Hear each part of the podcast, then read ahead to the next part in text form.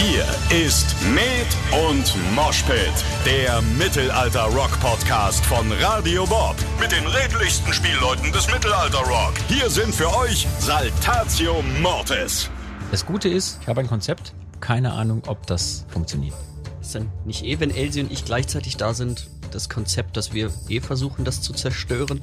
Das vorhandene Konzept? So, und jetzt kommt's nämlich, weil ich weiß, dass ihr beiden jetzt meine Gäste sein werdet, habe ich schon im Vorfeld versucht, drüber nachzudenken, was ihr wohl machen werdet, um mein Konzept zu torpedieren und habe mein Konzept entsprechend schon angepasst. Umgekehrte Psychologie, dass wenn wir das jetzt umschmeißen, wieder wieder da rauskommen, wo du eigentlich. Genau, und das heißt, wenn ihr versucht, mein jetziges Konzept zu torpedieren, landen wir genau da, was ich eigentlich machen wollte.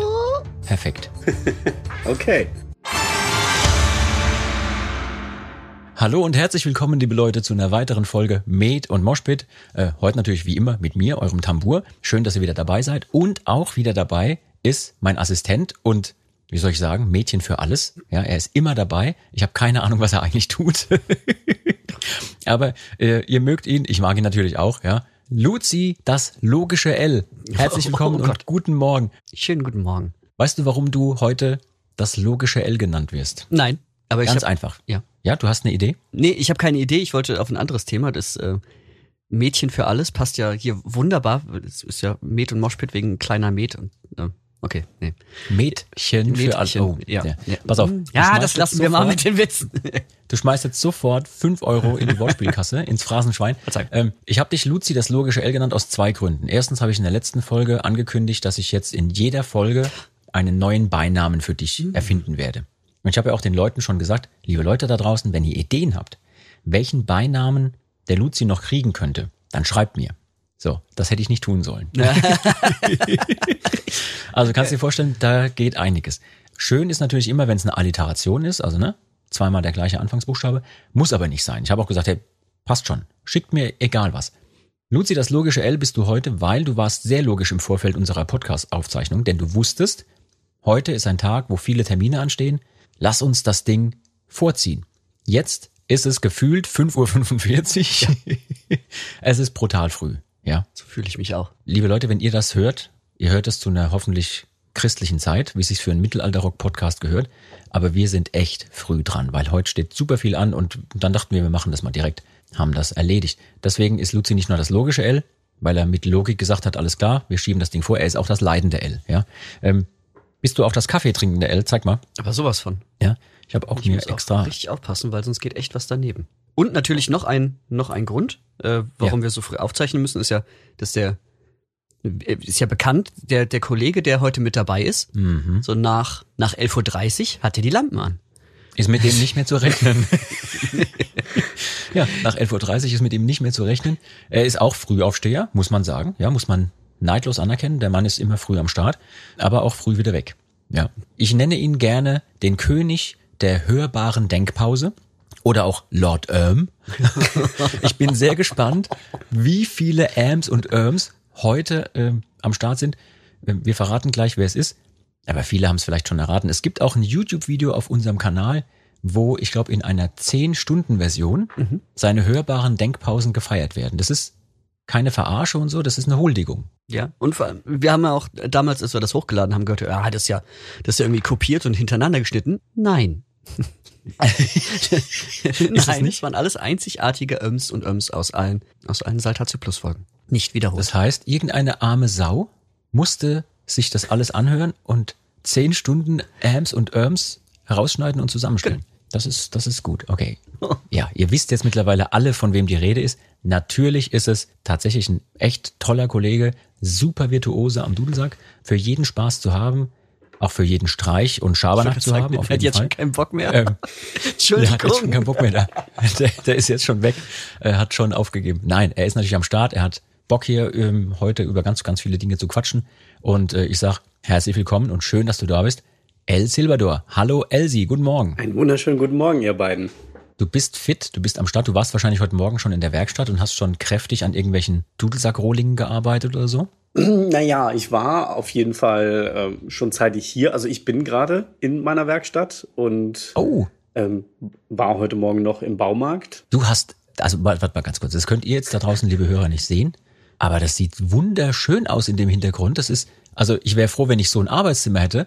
Oder, nee, überhaupt ein Wohnzimmer, was so aussieht. Das sieht ja super aus. Das ist deine neue Werkstatt, ne? Genau, genau. Es wird langsam, ah. aber sicher eingerichtet und es fehlen noch ein paar Regale an den Wänden und äh, Dekoration. Fett. Es super. entwickelt sich, ja. Sieht schön aus. Also ich würde da sofort auch einziehen. Ja, wahrscheinlich ziehst du demnächst da auch ein. Ich habe eine Couch schon drinstehen, meine meine Schlafcouch, wo ich auch schon überlegt habe, wenn mal nächtliche Arbeitsaktionen anstehen, nicht sogar hier zu übernachten, was ich natürlich mhm. offiziell nicht darf. Aber niemand hat die Absicht, in der Werkstatt zu übernachten. Nein, nein. nein. Ich mache ja dann nur eine, ein Nickerchen und dann geht's direkt morgens weiter. Wir sind jetzt ja mitten in der Woche sozusagen, äh, wenn dieser Podcast erscheint. Für uns ist es jetzt gerade, wo wir aufzeichnen, Anfang der Woche und wir kommen gerade von einem sehr, sehr äh, ereignisreichen Wochenende. Wir haben gespielt. Äh, wie geht's euch denn mittlerweile, ihr beiden? Also seid ihr einigermaßen wieder auf dem Damm nach der Regenschlacht von Bielefeld? Ja, auf jeden Fall. Also es war schon anstrengend, muss man sagen, diesen Tag dann so zu äh, überleben, weil es natürlich den ganzen Tag geregnet hat. Und es war immer Wechselregen, Sonne, das, das macht einen natürlich auch ein bisschen matt. Und ähm, die Überlegung, jetzt so drei Tage am Stück unterwegs zu sein bei so einem Wetter, in so einem Setting, das, da hätte ich echt zwei, drei Tage Urlaub gebraucht, aber ähm, man muss dazu sagen noch, diese Strandkorbkonzerte, die wir jetzt da teilweise spielen, die sind äh, gut besucht. Also die Leute sind noch total dankbar. Ne? Ich habe mich so ein bisschen selber dabei ertappt, wie ich im Vorfeld dachte, ah, Strandkorbkonzert, wer weiß und so, ne, ob das gut wird. Aber mich hat's überrascht. Die Stimmung war wirklich super. Krass ist halt, wie hoch diese Bühne ist. 5,80 Meter oder irgend sowas, ja? Ja. Damit die Leute aus den Strandkörben über die nächsten Strandkörbe noch drüber gucken können und dann die Bühne sehen. So habe ich es mir erklären lassen, ja. Elsie, ich weiß, du bist jemand, du magst hohe Höhen nicht so gerne. Nein, ich mag alles, was über meine Augenhöhe selbst drüber hinweg geht. Also sagen wir mal auf einer Klappleiter so ab der vierten Stufe da mhm. wird's dann schwierig. So, da, da schlägt dann so der, der Sympathikus zu und dann geht der Puls hoch, es, mir wird schwindlig, ich habe äh, Schweißausbrüche und ähm, ich muss sagen, es ging. Es ging dadurch, dass äh, vor der Bühne ja nochmal so ein kleineres oder ein bisschen tieferes Podest dran war, wo wir unsere Pyrotechnik ja stehen hatten. Mhm. Das ging dann, weil ich dann nicht direkt runtergucken musste. Also wenn ich noch ja. ein bisschen Abstand zur Bühnenkante einhalte, dann ist das kein Problem. So in die Weite, in die Ferne gucken, ja. auch so von einem Aussichtsturm oder sowas, keine Probleme. Schwierig ist es so in hohen Treppenhäusern, oder wo es halt enge, schmale Stufen sind. Am besten auch noch durchsichtige Stufen. Also so, so, so wie bei so einer Bühne, wenn man dann die Leiter hochgeht an der Seite. Ja, Gittertreppen und sowas. So. Wer schon mal auf einer Feuerleiter war, ne, der, der weiß, wie das ist. Oder wenn es so, so Glasböden sind. Es gibt ja, man, man kennt ja so äh, aus, äh, aus äh, Instagram oder YouTube diese, diese Videos aus China mit diesen Glasbrücken. Ja, ja. Äh, wo das dann auch so eingebaut ist mit so einer Animation, dass dann auf einmal anfängt, dieses, dieses Glas zu reißen. Und das, das wäre so ein Albtraum für mich. Luzi, wie ist das für dich, wenn du da vorne stehst? An so einer Bühne, ich meine, die Bühne 5,80 Meter hoch, das heißt deine Augenhöhe 6,10 Meter. ähm. Wie ist das für dich da vorne? Nee, da habe ich keinen Stress mit. Also da, ähm, es, da bin ich Gott sei Dank verschont geblieben. Ich hatte das, glaube ich, als Kind mal so ein bisschen Höhenangst, aber das ist weg. Und das, ne, finde ich super. Ich finde es auch krass. Ich meine, ich habe ja hinten das Schlagzeugpodest, ja, ich bin da weit weg von allem. Und ich finde es halt krass, wie ihr vorne dann auch da auf die Podeste hochmarschiert. Ihr habt ja nochmal extra Podeste äh, für alle da draußen. Die Dinger heißen bei uns Ego-Riser. Ja, also im Fachbegriff, ja, da, an der und der Stelle, bei dem und dem Dudelsackpater gehen wir hoch auf die Ego-Reise. Und ihr marschiert da hoch, als wäre es nix. Also ich weiß nicht, ob ich das so tun wollte. Ich bin froh, dass ich da hinten sitzen kann. Äh, Luzi, wie war es denn für dich am vergangenen Wochenende da zu spielen? Also nass, kalt und so, aber das Feuer vorne war schon ordentlich. Aber auch so den Tag über, weil wir mussten äh, mehrfach die Bühne räumen, denn es waren schwere Gewitter über dem Veranstaltungsgelände auch. Ne? Und das, die Bühne ist entsprechend hoch und aus Metall und ist der höchste Punkt weit und breit. Da hat der Veranstalter ein bisschen Panik gekriegt und sagte, nee, nee, sobald hier Gewitter ist, bitte sofort die Bühne räumen. Da durfte auch nicht weiter aufgebaut werden. Wie war das denn für dich, dieses Stop and Go den ganzen Tag zu haben? Ne? Kein Soundcheck, dann doch wieder aufbauen, dann doch Soundcheck und. Ach ja, nach so vielen Jahren unterwegs ist mir leid gewohnt auch. also, da hatte ich jetzt auch gar nicht so einen Stress mit, weil das hatten wir ja schon öfter mal irgendwie das A hier, dann müssen auf jeden Fall, wie viele Jahre ist das her? Ich weiß es gar nicht, auch schon sieben Jahre oder so, wo wir ein Festival absagen mussten, unseren Auftritt, ähm, weil ein Gewitter anrollt und dann haben wir aufgehört zu spielen, haben aus, auf den Regen gewartet und es kam einfach nichts. So und deshalb, ja, das ist okay. Also ich habe mich dann umso mehr gefreut, als es dann doch irgendwie losgehen konnte und wir gespielt haben und dann nicht abbrechen mussten. Ja, es war sogar ziemlich knapp, muss man dazu sagen. Ja. Es blitzte schon so in der Entfernung und die Veranstalter waren so auf Hab-Acht-Stellung und sagten uns im Vorfeld auch, ja, wenn da wieder was kommt, müssen wir abbrechen. Das Ja. ist dann zu unsicher, ja- ne? wenn da der Blitz reingeht. Nicht nur wegen uns, sondern auch wegen der Leute drumherum natürlich. Ja. Wir haben ja auch ähm, während dem Konzert immer so Chaosmeldungen dann gekriegt aufs Ohr. Irgendwie so, hier, ja, macht euch bereit. Irgendwie in einer Viertelstunde kommt eine, die nächste Front. Kann sein, dass wir da abbrechen müssen. So, dann, aber dann ist ja Gott sei Dank alles gut gegangen. Ja, liebe Leute, während wir da auf der Bühne stehen und spielen und lächeln und grinsen und für euch dann eine Show liefern, kriegen wir manchmal Dinge aufs Ohr gesagt, die sind nicht schön. so von wegen, übrigens, gleich geht hier die Welt unter. Spielt einfach weiter. ja, so war es auch. Es hat wirklich geregnet, also sintflutartig, kann man sagen. Das war richtig krass. Leute blieben da. Das war der Oberhammer. Also, dass die einfach weiter gefeiert haben. Ich glaube, die sind auch super dankbar für jede Form von Veranstaltung, die im Moment einfach passiert. Ja, das kann Also- ich auch. Also kann ich ja voll verstehen. Also ich mir- geht mir genauso irgendwie. Ich war, bin neulich auch, ich glaube, 400 Kilometer gefahren, um auf ein Konzert zu fahren. Dann mal wieder, weil ich da auch so mal, Ja. um es mir auch anzugucken, nicht irgendwie so ähm, businessmäßig, sondern so einfach nur als als Gast ein Konzert angucken. So war richtig cool. Mir Ja, richtig gut mache ich auch total gerne. Finde ich super. Wir machen das momentan auch viel zu selten. Ich meine, es findet natürlich auch nicht so arg viel statt, aber ich freue mich wieder darauf, auch Konzerte selber zu besuchen, Ja. wenn alles so wieder geht. Wir kamen am Samstag beim Konzert spontan darauf und uns ist was aufgefallen, nämlich, dass wir zum einen heute die 20. Folge unseres Podcasts haben. Da, da, da. Ja, kleines Jubiläum. Aber zum anderen auch, dass Elsie dieses Jahr ein Jubiläum hat. Elsie, willst du mal sagen, was für ein Jubiläum du hast? Also nicht das tausendste Bier, sondern Das, ah, das, das ist doch schon Jahre her. Nein, ähm, ich habe mein äh, 15. Bühnenjubiläum. Also seit 15 Jahren spiele ich bei Saltatio Mortis. krass. das will aber Ja. auch heißen, dass du ja nicht nur 15 Jahre auf der Bühne insgesamt bist, sondern du bist schon viel, viel länger auf den Bühnen. Ja, genau. So ein bisschen was wollte ich heute auch von dir erfahren, beziehungsweise die Community da draußen will ein bisschen was von dir erfahren, das weiß ich jetzt schon, über genau das, wie du da angefangen hast, aber auch, ich würde gern heute so ein paar Tipps abgeben für die Leute da draußen, beziehungsweise so ein paar Handlungsanweisungen, damit die, die Bock haben, ihr Leben auch wegzuschmeißen und Dudelsackspieler zu werden oder Mittelalter-Rockmucke zu machen, damit die wissen, was sie tun sollen. Und ich habe hier mit euch beiden zwei Fachleute, also Fachleute Wie man des sein. Leben wegwirft. Ich würde ja sagen, das, das schreit nach einem Survival Guide, aber mit Überleben hat das ja nichts zu tun. Das nennst du Leben? Wir werden nämlich ganz oft auch bei Hörermails gefragt, ah, was muss ich denn machen, um jetzt Dudelsack spielen zu lernen? Welche Titel sind denn wichtig? Schickt mir mal bitte die Noten von, ja, irgend sowas. Und ja, ich dachte, ich frage euch beide mal, wie das so am besten läuft, dass wir vielleicht den Leuten da draußen auch so ein bisschen eine Handlungsanweisung geben können, was man da tun kann. Also ich habe hier eine Liste bekommen im Vorfeld der Sendung, sowohl vom Herrn von Mümmelstein als auch vom Elsie, was die Dudelsack-Klassiker angeht. Ich will die jetzt nicht alle durchgehen, das wäre zu viel. Vor allem der Mümmel, der hat mir Sachen geschickt, die sind teilweise sehr Die kennt dann wieder nur er. Das sind natürlich die. Klassiker. Ja, auf jeden Fall. Also, Mümmelhaft. Oh, ist das ein geiles Wort. ja, mümmelhaft.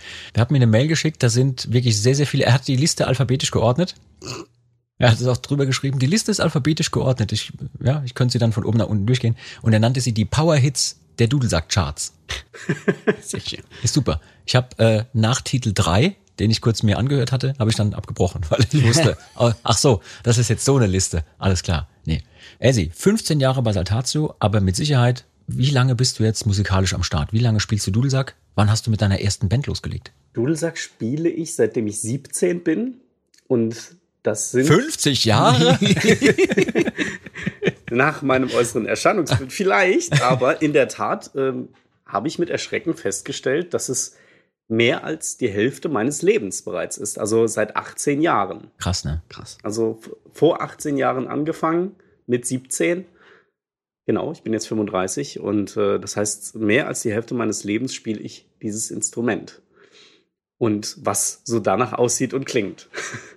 Ja, du hast ja auch wirklich die absolute Ochsentour gemacht, das muss man ja auch sagen. Haben wir ja bei ganz vielen Leuten, das finde ich immer so erstaunlich, wenn wir Gäste haben im, im, Podcast und die dann erzählen, was sie gemacht haben, an jeder Steckdose gespielt oder im Falle von Dudelsackmusik auch ohne Steckdose, geht ja. Ähm, mhm. Das fing irgendwann bei dir an, dass du dich mit Leuten zu, zusammengetan hast oder hast du erstmal alleine losgelegt? Ich habe erstmal allein angefangen.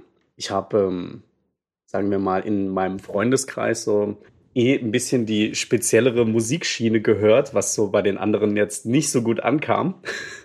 Und ähm, da habe ich mich halt vor allem allein mit der Musik beschäftigt. Und ähm, das war halt unter anderem auch so Mittelaltermusik, mhm. dadurch, dass man selber auf Mittelaltermärkte oft gegangen ist. Und äh, dann auch so die ersten Mittelalter-Rockbands dann mal kennengelernt hat. Und dann hat man sich da mal eine CD gekauft und im Endeffekt habe ich gedacht, so ja, ähm, das ist, äh, ist unheimlich spannende Musik.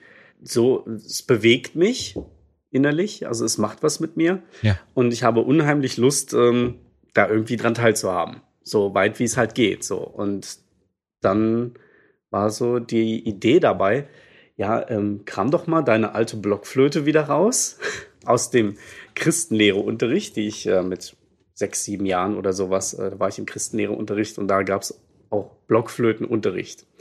Und äh, das habe ich dann aber so nach zwei, drei Jahren ad acta gelegt damals, weil man nicht wirklich vorangekommen ist. Also man hat da in zwei Jahren drei Töne gelernt mm, und es okay. war wirklich sehr schleppend. Und äh, das hat mich nicht wirklich begeistert. Und dann habe ich dieses Instrument halt wieder hervorgeholt und habe einfach zu einer CD so nach Gehör einfach dazu gespielt. Also ich habe mir angeguckt, wie die Griffweise ist so, und dann so die ersten Tonübungen selber gemacht mit Oktave hoch und runter spielen und. Aber das Technische dazu wusstest du dann schon aus deinem Unterricht, dass zum Beispiel, wie du die Finger halten musst, um eine Oktave zu kriegen oder so? Oder hast du das alles Learning by Doing dann gemacht? Nee, ich habe dann das alte Lehrbuch rausgekramt zu der Blockflöte und habe mir angeguckt, okay, welche Töne, also bei welchem Ton muss ich wie greifen. Ja, so. okay. Und äh, grundlegend ist es erstmal sehr einfach. Ähm, da geht's noch jetzt gar nicht um Verzierungstechniken oder, oder irgendwas. Einfach nur, wie, wie bekomme ich da die Töne raus? So, mhm. wie, wie muss ich das richtig greifen? Und dann habe ich einfach nachgehört, dann zu diesen CDs dazu gespielt. So. Was waren das für Songs, wenn ich fragen darf? Ähm, meine erste CD, das habe ich auch vor einer kurzen Weile gepostet, das war die Sünder ohne Zügel von In Extremo, die 2001 rausgekommen ist. Ich habe sie mir 2002 gekauft ähm, und dann äh, habe ich so das erste Mal Mittelalterrock gehört. Also vorher kannte ich nur Bands von Mittelaltermärkten, also kleine Spielleut Kapellen, die dann da gespielt haben. Mhm. Das war natürlich nichts mit Rock. Und dann habe ich das erste Mal so direkt die volle Breitseite Mittelalterrock bekommen mhm. und habe so im ersten Moment erstmal gedacht, was ist denn das für ein Scheiß? und das ging das, äh, glaube ich, allen so. und dann dachte ich so, okay, das, das kriegt mein Hirn gerade nicht zusammensortiert, beides. Und ähm, ich war gerade im Urlaub mit meinen Eltern. Ich wollte die CD eigentlich nächsten Tag wieder zum Händler zurückbringen. Mhm. So, weil es mir überhaupt nicht gefallen hat. Dann sind wir aber am nächsten Tag wieder aus dem Urlaub heimgefahren und da hatte ich dann keine Chance mehr, die zurückzugeben. Und dann habe ich die gehabt und dann habe ich die doch noch ein paar Mal öfter gehört. Und je öfter ich es gehört habe, desto mehr hat es mir dann doch gefallen. Und dann habe ich gedacht, ja, guckst mal, was es noch so für CDs von dieser Band gibt. Und dann bin ich drauf gekommen, dass die auch in ihren ersten Jahren wirklich reine akustische Musik gemacht haben. Mhm. die ersten zwei Alben waren ja reine Akustikalben. Und die haben mich eigentlich noch mehr begeistert, ja. weil ich da mehr einen historischen Bezug hatte, es mehr mehr Melodie war, mehr Dudelsack und äh, mehr Tänze und sowas. Und das, das hat mich dann natürlich noch mehr bewegt. Und ähm, gerade diese CD, die Hameln war das von mhm. Extremo. Und auch die, die Live-CD, die sie danach noch rausgebracht haben, die Verrückten sind in der Stadt, heißt die.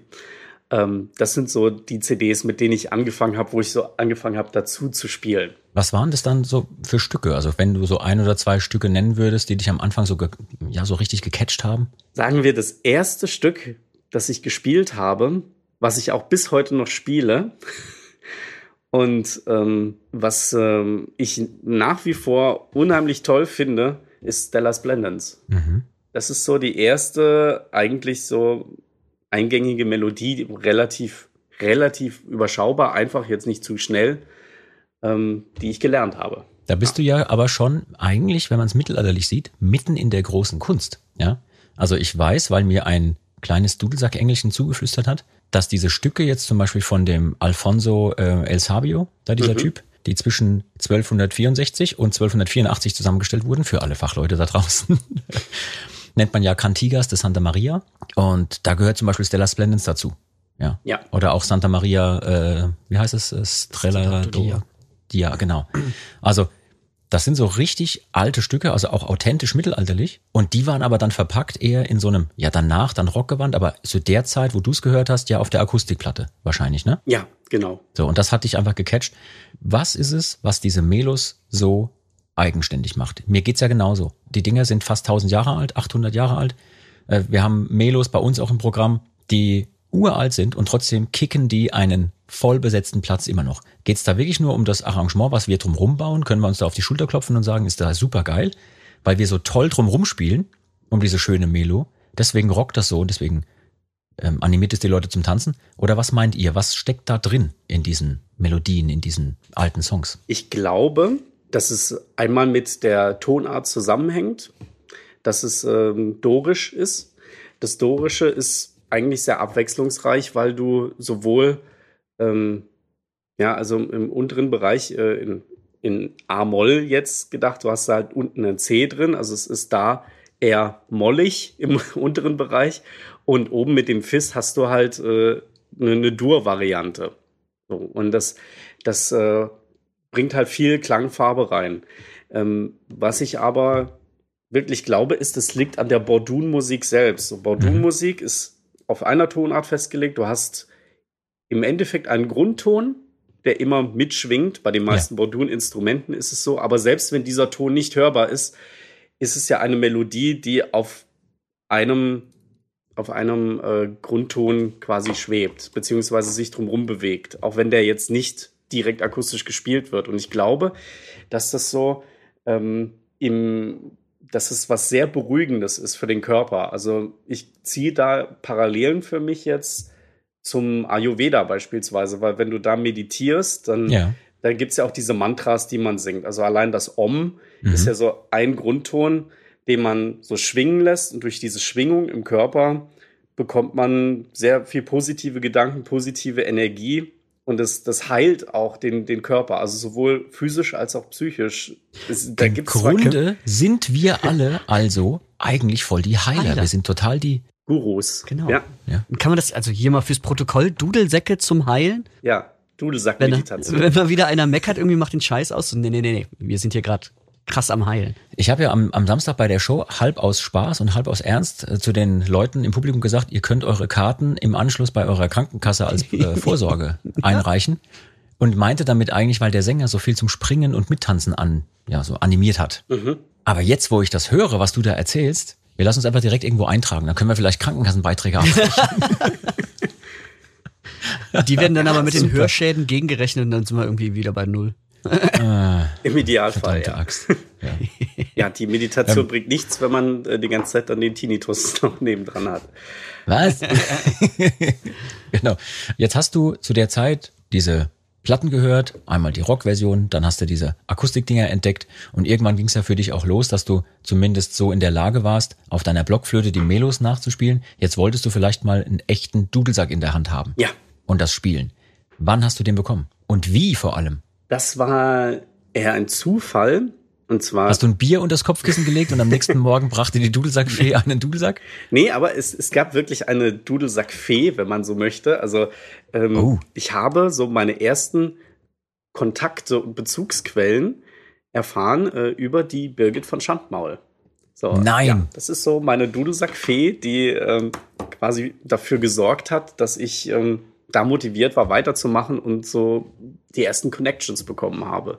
Indirekt natürlich. Also ich hatte nicht persönlich mit ihr Kontakt, aber ähm, das war auf dem Bonusmaterial der DVD Hexenkessel, wo es auch so ein bisschen so eine Instrumentenkunde gibt, wo was über Drehleier und Dudelsack erzählt wird, in der sie Adressen nennt im Internet beispielsweise. Da gab es eine Seite Sackpfeifenclub Org.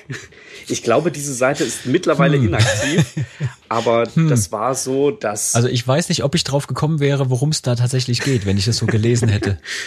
Ich hätte vielleicht irgendwas mit Special Interest erwartet. Ja, ähm, ist aber auf jeden Fall zu der Zeit eine, hm, ich würde, also Mekka wäre ein bisschen übertrieben, aber so ein, ein Sammelpunkt, äh, ein Forum, für mhm. ähm, Dudelsack-Interessierte. Und da gab es auf jeden Fall Informationsmaterial zu verschiedenen Instrumenten, zu Griffweisen, Adressen von Lehrern, Adressen von Instrumentenbauern und auch so eine Art Marktplatz, wo man dann was posten konnte, wenn man was angeboten hat oder gesucht hat. Und da habe ich dann inseriert und gesagt, wo ich herkomme und ähm, dass ich auf jeden Fall auf der Suche bin nach einem Anfänger-Dudelsack. Mhm. Und da hat sich dann der Steffen Fischer bei mir gemeldet. Steffen Fischer ist ein Dudelsackbauer aus Köthen in Sachsen-Anhalt. Und Steffen hat mir dann mein erstes Hümmelchen gebaut. Das war quasi mein erster Dudelsack. Und dann nach einem Monat oder nach zwei Monaten war ich dann wieder bei ihm zur ersten Wartung für das Instrument. Und er meinte, ich solle doch mal was vorspielen, wie weit ich dann gekommen bin. Und dann habe ich ihm was vorgespielt und er war ziemlich erstaunt und meinte, boah, was du jetzt hier gespielt hast, das schaffen manche nicht mal in einem fortgeschrittenen Kurs. Da dachte ich so, oh. oh, okay, wow, ich scheine ja da doch irgendwie ein bisschen ein Händchen für zu haben. Und das, obwohl ich mir das alles nur nach Gehör beigebracht habe und ohne Noten. Mhm. Also Noten lesen war für mich eigentlich nie so eine Grundvoraussetzung oder war nie wichtig. So, also das ist was, was ich vielen Leuten sagen kann, die gerne anfangen möchten. Noten lesen ist nicht unbedingt erforderlich.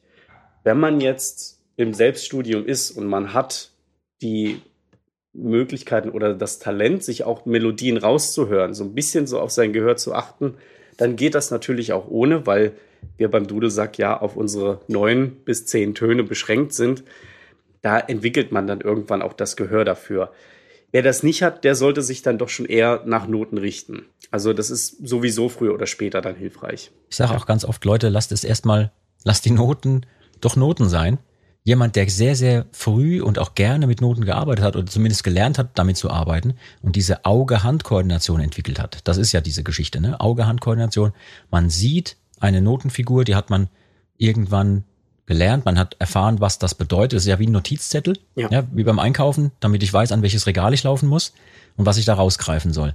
Das ist die, die Hand-Auge-Koordination bei den Noten genauso. Und Leute, die aber noch nie damit gearbeitet haben, die tun sich ganz oft schwer, weil sie denken, dass sie das müssten. Sie müssten unbedingt mit Noten arbeiten. Wir haben so viele Mails immer von Leuten, die uns auch fragen, schick mir mal die Noten von diesem und jenem Song. Dann muss ich immer sagen, es gibt keine davon, weil wir, wir sind eine Rockband, wir erarbeiten unsere Songs im Proberaum, da sagt man hier, pass auf, ne, du spielst jetzt G und F und A und was weiß ich was. Und die Melos entstehen auch im Studio miteinander. Man probiert ganz, ganz viel aus, aber man schreibt sich das nicht hin.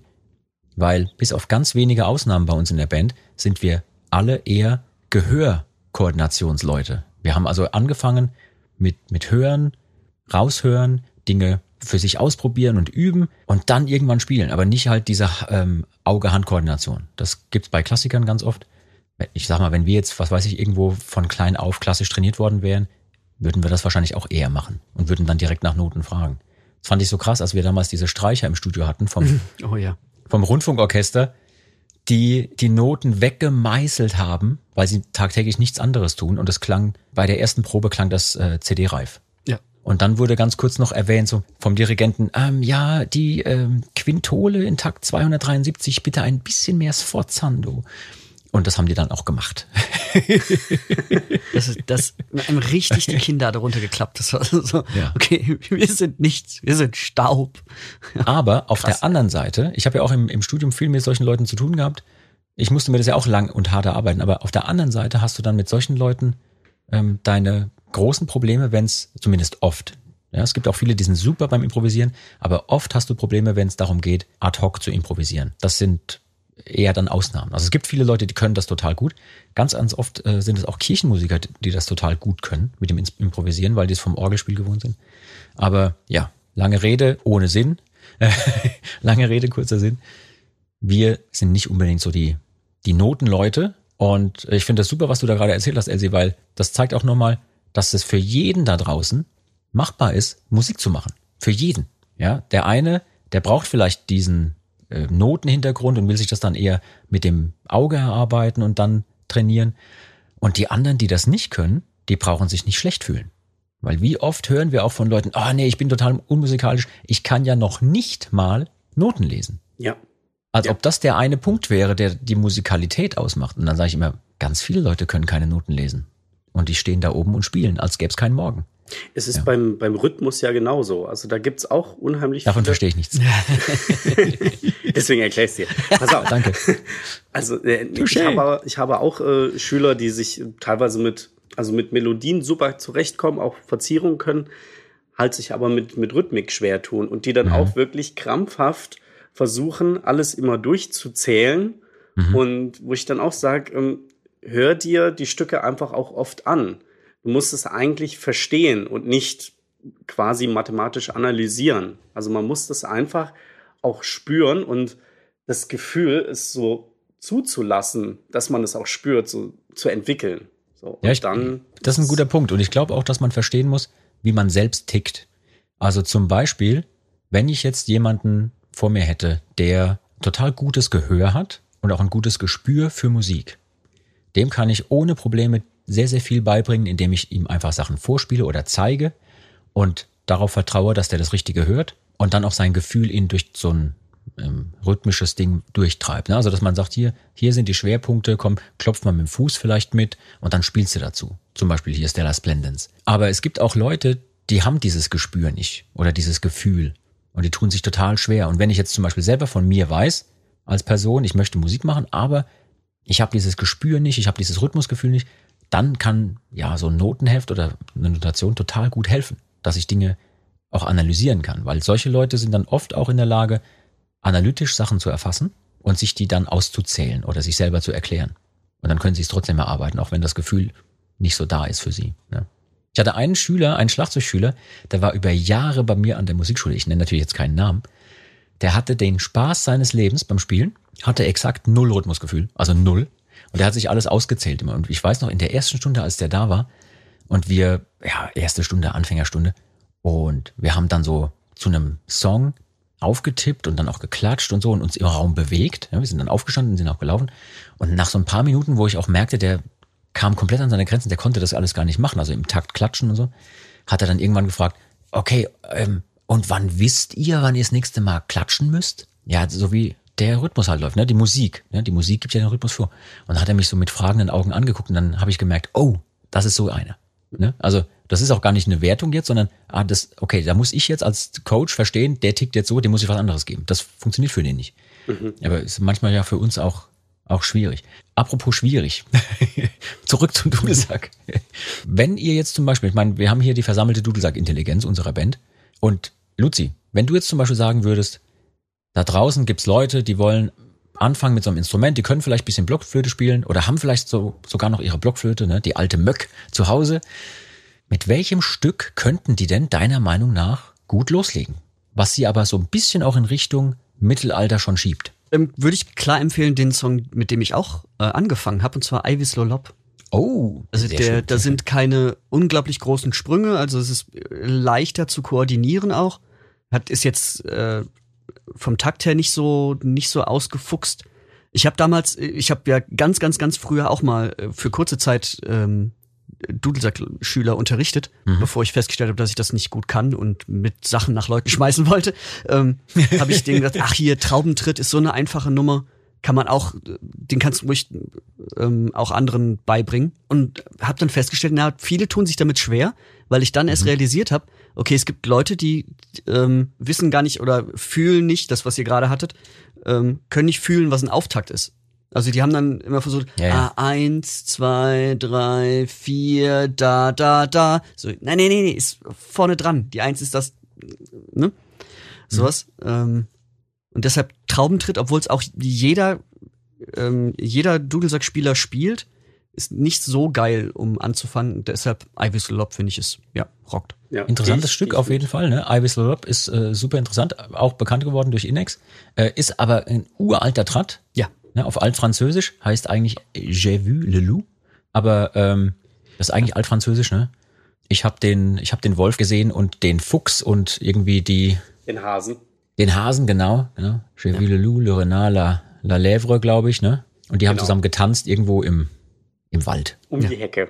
Um die Hecke, immer um die Hecke rum. Ähm, Elsie, du meinst auch, das wäre ein guter Song oder ein gutes Stück zum Anfang? Ja, genau aus den gleichen Gründen. Dadurch, dass es zwar eigentlich eine einfache Melodie ist und man wenig Töne hat, also ich glaube vier oder fünf Töne, mehr, mehr hat der Traubentritt nicht, aber erstmal ist dieser Auftakt schwierig und man hat direkt im ersten Takt mit dem da, da, da, da, da drei aufeinanderfolgende gleiche Töne, wo der Anfänger erstmal nicht weiß, okay, ich kann jetzt hier nicht wie bei der Blockflöte absetzen und Pause machen. Wie trenne ich die Töne dann jetzt voneinander? Und da müsste Beim man dann Dudelsack ersten, gibt's nämlich kein Dü. Ja, Ja, wie bei der genau. Blockflöte. Mhm. Da gibt's nur ein Merb. Von Anfang bis Ende. ja. Ich schreibe auf, potenzieller Folgentitel, kein Dü, Nur. Was? dafür ein Möb. Oh, das ist gut.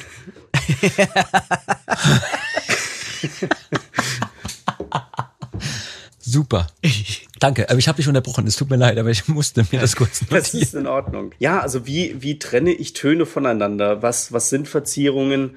Das, das ist ja quasi der zweite Schritt und oder sa- sagen wir mal der dritte Schritt eigentlich. Ja. Ähm, anf anfänglich muss man ja erstmal die Koordination hinbekommen, wenn man jetzt das erste Mal so einen äh, Lederbalg unter dem Arm hat, wie muss ich da reinpusten, wann muss ich da draufdrücken, wie muss ich das managen, dass dieser Luftstrom nicht abreißt. Ähm, Lederbalg der Faltige.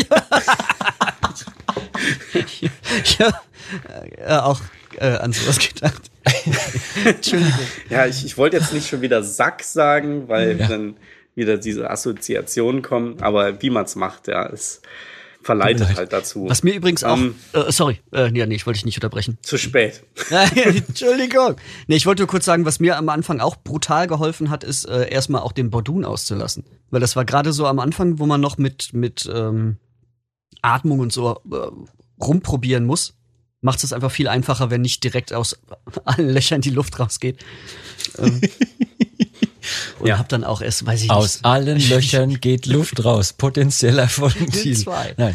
Ähm, ja. ich glaube erst nach einem halben Jahr oder so den mal äh, dann dazu angemacht, damit ich mich erstmal nur auf ähm, Spielpfeife und, und Atmung konzentrieren konnte und danach dann. Stimmt, das geht, kommt ja auch noch dazu, ne? Du hast da diesen Brummton auf, auf dem Bordun hinten. Den muss man ja auch irgendwie kontrollieren. Ja. Du, Ja, also du mit musst dem Druck auf dem Sack? zumindest vorher stimmen. Das ist auch was, wa- wo sich Was? viele Halt ich gehört.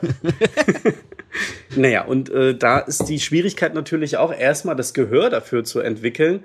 Wann passt der Bordun von der Schwebung her zu dem Grundton meiner Spielpfeife, beziehungsweise zur Quinte? Weil im Idealfall stimme ich ja, während ich einen Ton halte, in dem Fall dann das E, weil das E meine Quinte ist, und ich dann mit der anderen Hand, also mit der linken Hand quasi das E halte und mit der rechten den Bordun dazu stimme, bis dann die Schwebung so aufeinander passt. Und viele haben am Anfang die Schwierigkeit, also das kenne ich auch von mir damals, so zu hören, okay, ab wo passt's jetzt? Ist es jetzt so hoch? Ist es so tief? Ähm, und Ich kann bestätigen, diese Schwierigkeiten bestehen teilweise bis heute.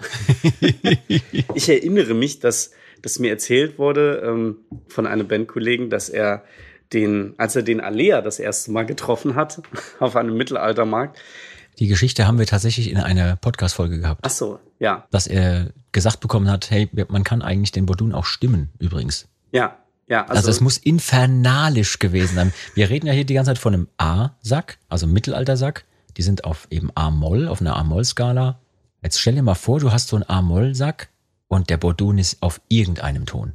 Das muss ja, also, da verstehe ich auch, dass das ein Kriegsgerät war früher. der, der Ton ist ja dann eben auch nicht nur mal kurz, er ist ja dann permanent da. Ne? Das, Boah, das permanente Merb. Das äh, muss dann halt schon passen. Ja, aber da- das äh, kommt halt auch mit der Zeit. Da muss man, wie gesagt, das Gehör für entwickeln. Und deswegen am Anfang ist es erstmal besser, den auszulassen, dass man sich nur auf den Grundton jetzt konzentriert, dass man den Druck gleichmäßig hält und natürlich auch weniger Luft verbraucht. Wenn man dann Stöpsel reinmacht, dann verbraucht man ja, Ja. auch weniger Luft. Wir hatten es vorhin, weil Lucy das gesagt hatte, von Ibis Lollop. Und da gibt's auch, soweit ich weiß, eine direkte Querverbindung, jetzt unabhängig von Inex, zu einer Band, wo du mal mit zu tun hattest, Elsie, nämlich Spielwut. Da gibt es Wenn man eine, nämlich im Internet, ja, wenn man im Internet ein bisschen recherchiert zu Ibis Lolop, kommt man relativ bald auch, äh, oder man trifft bald auf einen Namen, nämlich Spielwut. Und da gibt es einen Roman. ja, korrekt. Elsie, erinnerst du dich? Ich erinnere mich. Ich, wie kann man ihn vergessen? Erzähl kurz was über den lieben Roman. Roman ist eigentlich Spielwut. Mhm. Und Spielwut ist Roman. Roman ist mir zum ersten Mal begegnet als Veranstalter eines Mittelaltermarktes, auf dem ich mit einem Schulkollegen, mit dem ich 2004, nachdem ich dann mein, nach dem Hümmelchen meinen ersten größeren Dudelsack hatte, eine Zwei-Mann-Band gegründet hatte. Ähm, wir hießen Laudanum. Und, ähm, Und der Name war Programm. haben uns ähm, dann äh, von Töpfermarkt zu Töpfermarkt bewegt und irgendwann hat der Kollege dann angefangen, mal bei einem Veranstalter anzufragen. Und das war dann für das Georgsfest oder damals noch Hanjörgfest in Eisenach bei einem Roman Streisand. Und Roman hat diesen Markt organisiert und hat selber mit seiner Gruppe Spielwut da gespielt.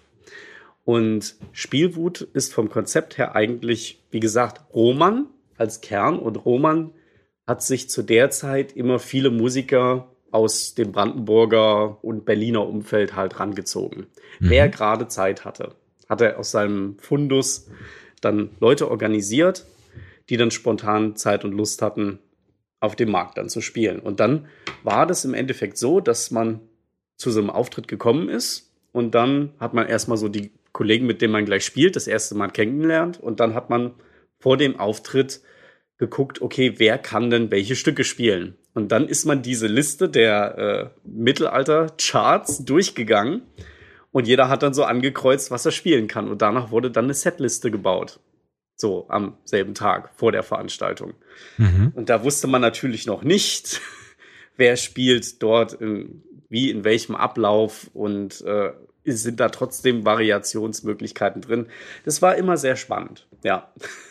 Und ähm, mit Roman war das immer auch sehr, ähm, ja, immer so ein Sprung ins kalte Wasser.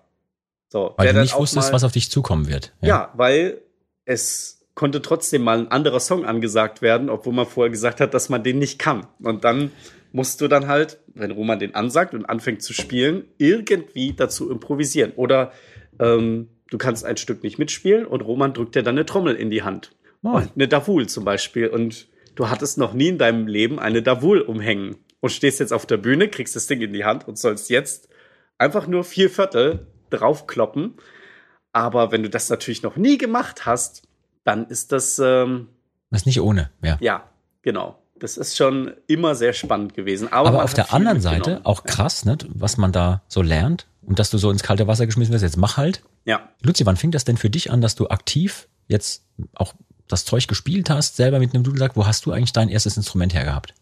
Ich weiß nämlich noch aus der Folge mit Teufel, dass du den wirklich lieb gehabt hast, diesen Dudelsack, den du da besessen hast, denn du hast auch mit dem immer gekuschelt, weil du, Teufel hat zumindest gesagt, ich weiß es ja nicht, aber der sagte, egal wo man hinkam, da lag immer ein betrunkener Luzi und hatte seinen Dudelsack im Arm. Ja.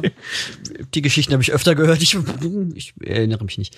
Ähm, ich habe meinen ersten Dudelsack und das ist der der Unterschied jetzt zum Elsie zum Beispiel. Ähm, ich habe nicht das, ich sag mal, Glück gehabt, direkt mit einem mit einer Flöte oder einer, einem Hümmelchen anzufangen, sondern ich habe bin direkt ins kalte Wasser geschmissen worden, hatte direkt halt einen, einen A-Marktsack, ähm, weil ich den auch ähm, von einem von einem Bandkollegen, obwohl ich noch nicht in der Band war, ähm, geliehen gekriegt habe. Also ich habe hab ja ähm, damals bei Schelmisch angefangen. Zuerst war ich äh, Bierholer. Ich war nur mit unterwegs, um den Bier auf die Bühne zu bringen. Hab Und ich kann bis heute bestätigen, diesen Job macht er super, halt nur noch für sich selbst, aber das sehr erfolgreich. sehr erfolgreich. Ähm, und war dann ähm, Backliner und, und Merchandiser und dann bei denen war mit denen unterwegs und die haben ja mir einfach nur aus Scheiß irgendwann das Ding mal in die Hand gedrückt und gesagt, ja komm, spiel mal einen mit.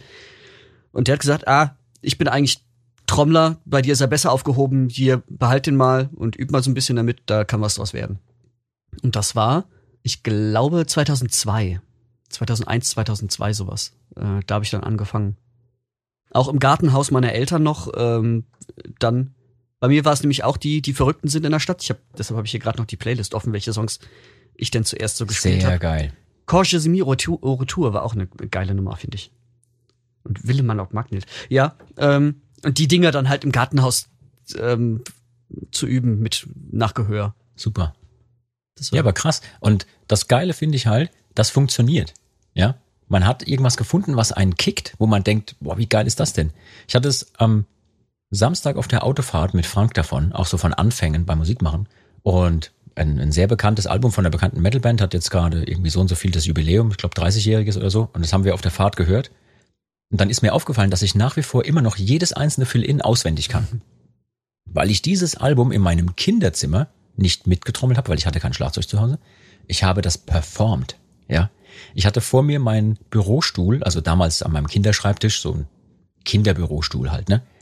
Die Sitzfläche war die Snare Drum und äh, die Hi-Hat auch. Die Lehne hinten waren die Toms und die Becken. Der rechte Fuß unten war natürlich die Bassdrum und linker Fuß war egal, weil ich wusste nicht, dass man eine Hi-Hat zumachen muss. wusste ich nicht. Ja, und dann habe ich die Platte immer laufen lassen und nach Gehör mir dann immer vorgestellt, was der wohl spielt, weil ich wusste, wie ein Schlagzeug aussieht. Ich fand das aber super spannend. Ich wusste, wie das ungefähr aussieht und wo der dann wohl draufhaut, weil ich wusste auch ungefähr, wie das so klingen muss. Hab gar kein Schlagzeug besessen. Ich habe da einfach diese Platte rauf und runter performt. Form, natürlich so, dass man mich selber auch im Spiel sieht. Ne? Also konnte mich natürlich sehen, weil es muss natürlich auch immer eine Show dabei sein. Aber das finde ich halt krass, das funktioniert und das geht bis zu einem gewissen Punkt und dann plötzlich hast du das Instrument und dann bam, dann geht's plötzlich los und man merkt so, wow, ich habe da was gefunden, was mich fasziniert. Ich möchte das machen. Ja, deswegen bin ich auch immer, wenn Leute uns anschreiben und sagen, hey, hast du einen Tipp für mich? Mein Sohn, meine Tochter oder mein Bekannter will jetzt gerade anfangen mit Schlagzeug, Gitarre, Dudelsack, was auch immer. Sag mir mal einen Tipp, was soll derjenige machen, damit es gleich von Anfang an richtig ist? Und dann schreibe ich immer zurück, es ist völlig egal. Irgendein Instrument, irgendetwas, worauf er Lärm machen kann und dann einfach machen. Die ersten Jahre, klar, kannst dir gerne einen Lehrer suchen direkt, wenn man das direkt von Anfang an auf Füße stellen will, aber eigentlich ist es scheißegal. Am besten in irgendeinen räudigen Keller, in, in ein Gartenhaus oder ja, irgendwo mit Freunden sich vielleicht treffen und Lärm machen und möglichst auch schlecht sein. sich selber erlauben, ein paar Jahre einfach scheiße zu sein und einfach nur zu spielen, weil es so sehr Spaß macht und nicht, weil der Lehrer einem die nächste Übung gegeben hat. Das kann dann immer noch passieren. Ja. Ja, wenn jemand jetzt, was weiß ich, jemand ist 35 und sagt, ich will Musik machen, ja, dann such dir einen Lehrer, mach das irgendwie, weil du auch gelernt hast, wie es so geht, mit Dinge auch erarbeiten und lernen, aber eigentlich ist es scheißegal. Ja. Einfach machen. Ja, genau Hauptsache darum Spaß geht's. dabei. Ne? Also ich habe auch, ja, wie gesagt, mit dem Blockflötenunterricht angefangen, was mich nicht wirklich begeistert hat. Und dann hatte ich fünf Jahre Keyboardunterricht, Ja. was auch mehr so, hm, ja, der Junge macht mal was jetzt so. Und Ganz das genau. war dann auch so demotivierend, dass ich dann wirklich immer nur so halbe Stunde vor dem Unterricht in der nächsten Woche dann die Stücke Ja. das erste Mal Genau, angeguckt und das habe. ist auch die Realität an der Musikschule. Also Ja. gerade Frank und ich, wir haben lange an der Musikschule unterrichtet. Und ähm, ich erzähle es immer wieder gern, ich habe pro Woche 84 Schüler unterrichtet und da waren vielleicht eine Handvoll, vielleicht vier oder fünf, die wirklich immer geübt haben. Der ganze Rest war freundlich und lieb und ich mochte die alle, aber es war musikalisch Fallobst. Ja, Mhm. das ist halt so. Und das ist auch ganz normal. Weil da geht's nicht darum. Da geht's einfach nur um, ah ja, ich mache da halt was. Und dass wir uns da richtig verstehen und auch die lieben Leute da draußen, dass ihr uns auch richtig versteht, da geht's jetzt auch gar nicht darum, dass wir sagen, ja, das muss jetzt total gut werden. Nee, ganz im Gegenteil. Das muss nicht gut werden. Wenn eure Kids zu Hause Krach machen wollen mit einem Instrument, lasst die Krach machen. Lasst die rumdengeln. Die müssen auch nicht, wenn da ein Schlagzeug steht, die müssen nicht immer üben. Oder wenn eine Gitarre da steht und die rumklampfen wollen, die müssen nicht immer üben. Die müssen aber ganz viel spielen, wenn es geht. Möglichst viel Lärm machen. Luzi, wie viel Lärm im Gartenhaus hast du gemacht? Boah. Wie viele Stunden hast du da drin verbracht? Boah, sehr, wirklich sehr, sehr viele. Also ich bin damals wirklich jeden Tag ähm, ins Gartenhaus gegangen, nachdem ich äh, schon aus meinem Kinderzimmer rausgeflogen war, weil es äh, im Haus zu laut war. Ähm, und ich habe da nicht auf die Uhr geguckt. Also irgendwann, bis es dann dunkel wurde, also ganz oft nach der Schule so drei, vier, fünf, sechs Stunden. Einfach jeden Tag. Ja. Aber ich glaube, so Minimum vier Stunden waren es schon täglich. Ja. Ich habe auch, glaube ich, also nach der Schule Unmengen Zeit in irgendwelchen Proberäumen verbracht. Klar habe ich jetzt nicht immer sechs Stunden am Stück geübt, aber ich war dann immer sechs Stunden dort. Ja. und habe mich damit beschäftigt. Ähm, Elsie, wie viel Zeit hast du so jeden Tag mit einem Dudelsack oder erst mit deinem Hümmelchen und dann mit dem A-Sack verbracht? Ja. also äh, muss ähnlich gewesen sein. Ich habe nie wirklich drauf geguckt, aber bei mir war auch der Vorteil, ähm, meine Eltern hatten umgebaut und die haben so ein alte Garage, Werkstatt, Schuppen auf dem Grundstück gehabt und das haben sie umgebaut und saniert und da haben sie mich dann quasi ausquartiert aus dem Elternhaus. Also ich habe quasi noch auf dem Grundstück gewohnt, aber in einem separaten kleinen Schuppen oder also. Haus. Also es war schon eigentlich ein, ein Häuschen, so, äh, ja. äh, wo ich so ein Zimmer drin hatte. Und äh, da konnte ich dann natürlich nach Lust und Laune Lärm machen, wie ich wollte. So, das, das hat auch klasse. niemand gestört. Ja. Und das war eigentlich auch so jeden Tag, wenn ich aus der Schule gekommen bin, bis zum Abendessen danach noch. Und ja, also auch mindestens zwei, drei Stunden am Tag eigentlich. Wenn ihr jetzt den Leuten da draußen, ich sag mal, eine Liste an die Hand geben müsstet, wo ihr sagt, wenn es Menschen gibt, die sich genau für diese Musik interessieren, die sich für Mittelalterrock interessieren, die diese Bordun-Musik auch mögen und diese historisierenden Geschichten, jeder von euch sollte mal jetzt, ich sag mal, drei Songs nennen, mit denen sich jemand, der sich dafür wirklich interessiert, beschäftigen kann. Sei es zum Beispiel mit einer Blockflöte, die jemand zu Hause hat, oder mit irgendeinem anderen Instrument. Kann ja auch zum Beispiel sein, dass jemand zu Hause schon, warum auch immer, eine Nickelharper hat oder irgendeine Schalmei sich mal geholt hat auf dem Mittelaltermarkt oder was auch immer. Was wären für euch drei Songs, wo ihr sagt, fangt mal mit denen an, hört euch die an, versucht die Melo nachzuspielen, versucht eure Geräten zu sortieren? Ähm, also ich bleibe auf jeden Fall Nummer eins, auf jeden Fall Ivis Lolop. Ähm, mhm. Palästina-Lied auch. Ähm, und aber auch, was Elsie vorhin schon gesagt hat, Stella Splendens, weil das finde ich ist dann schon so zwischen zwischen Anfänger und Fortgeschritten, weil es auch so ein ähm, von der Griffweise auch wechselt. Ähm, also du hast ja im, im einen Part ähm, spielt man das äh, dann an der, in der oberen Hand das F mit dem Gabelgriff, aber dann mhm. auch äh, dorisch ohne Gabelgriff das Fis. Also das Im ist so zweiten Teil, genau. genau im zweiten mhm. Teil so fortgeschritten 1.0, äh, 1.5. Mhm. Ähm, ja. Würde ich auf jeden Fall. Okay, also I Whistle Lop. Oder J'ai vu le loup. Also ich, ich den, genau. fasse nochmal ganz kurz zusammen. Ne? Mhm. Genau, also entweder das französische Original anhören oder die Inex-Version. Dann hattest du gesagt Palästina-Lied. Übrigens, äh, Walter von der Vogelweite um circa 1220. Weiß ich natürlich auswendig, sowas ist klar. Weiß ich nicht auswendig, habe ich im Vorfeld mir rausgesucht. Und äh, Stella Splendens hattest du gesagt, ne? Mhm. Stella Splendens, okay. Da hatten wir es von, wie heißt der nochmal? Den habe ich mir nicht aufgeschrieben. El Sabio, wie hieß er? Alfonso El Sabio, der Alfonso der Zehnte war das. Ah, ähm, also der hat's, der, der hat's nicht geschrieben, der hat's quasi. Er hat's gesammelt, er hat's ge zusammengestellt. Genau, genau. Also aus den ja. Cantigas de Santa Maria. Genau, das sind im Grunde Stücke und Gesänge, so wie ja, ähnlich wie, ja. Ähm, was weiß ich, bei den Camina Burana gibt's, gibt's ja auch äh, einfach verschiedene Sammlungen von Stücken. Ne, so kann man das sagen. Genau, genau. Okay, das waren die Top 3 sozusagen von Luzi jetzt gerade. Um, Lord Erm, was sagen Sie? schwierig, schwierig. Also ich würde Ivis Lolop auf jeden Fall mitgehen. Ja. Ähm, dann hätte ich gesagt Pavane. Oh. Ist ein relativ einfacher Song zum Anfang. Ist ein äh, Schreittanz. Ein Schreitanz? ja. ja, je nachdem, wie es halt gespielt wird. Ähm, Diese Verhörer immer. Und, ähm, das Flashback zur Hochzeit von neulich.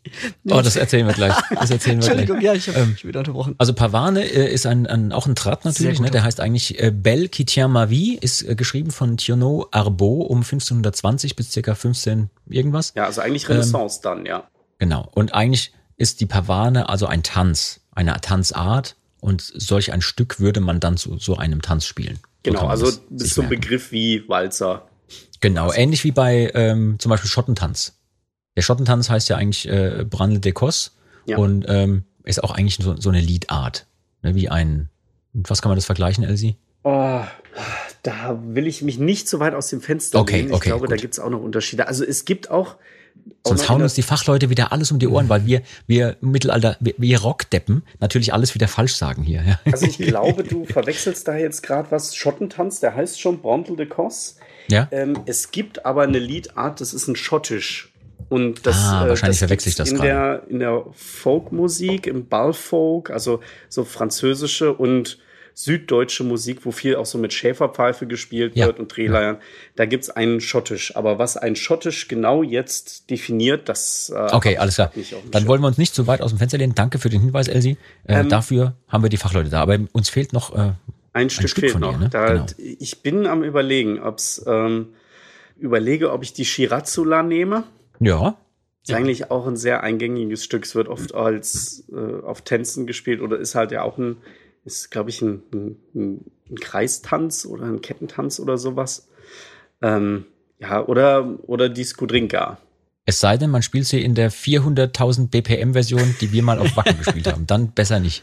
Nee, das stimmt. Also, ähm, Ist aber auch schön. Skudrinka ist super. Also Skudrinka 1 in dem Falle, ne? genau, genau. Es gibt ja zwei. Es gibt noch die Skudrinka 2. Und viele Stücke haben unterschiedliche Namen.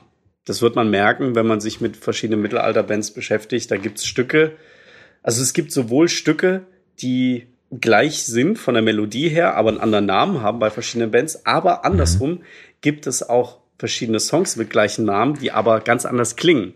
Also es gibt verschiedene Bärentänze beispielsweise. Bärentanz ist ein Tanz, aber den, da gibt's verschiedenste Arten.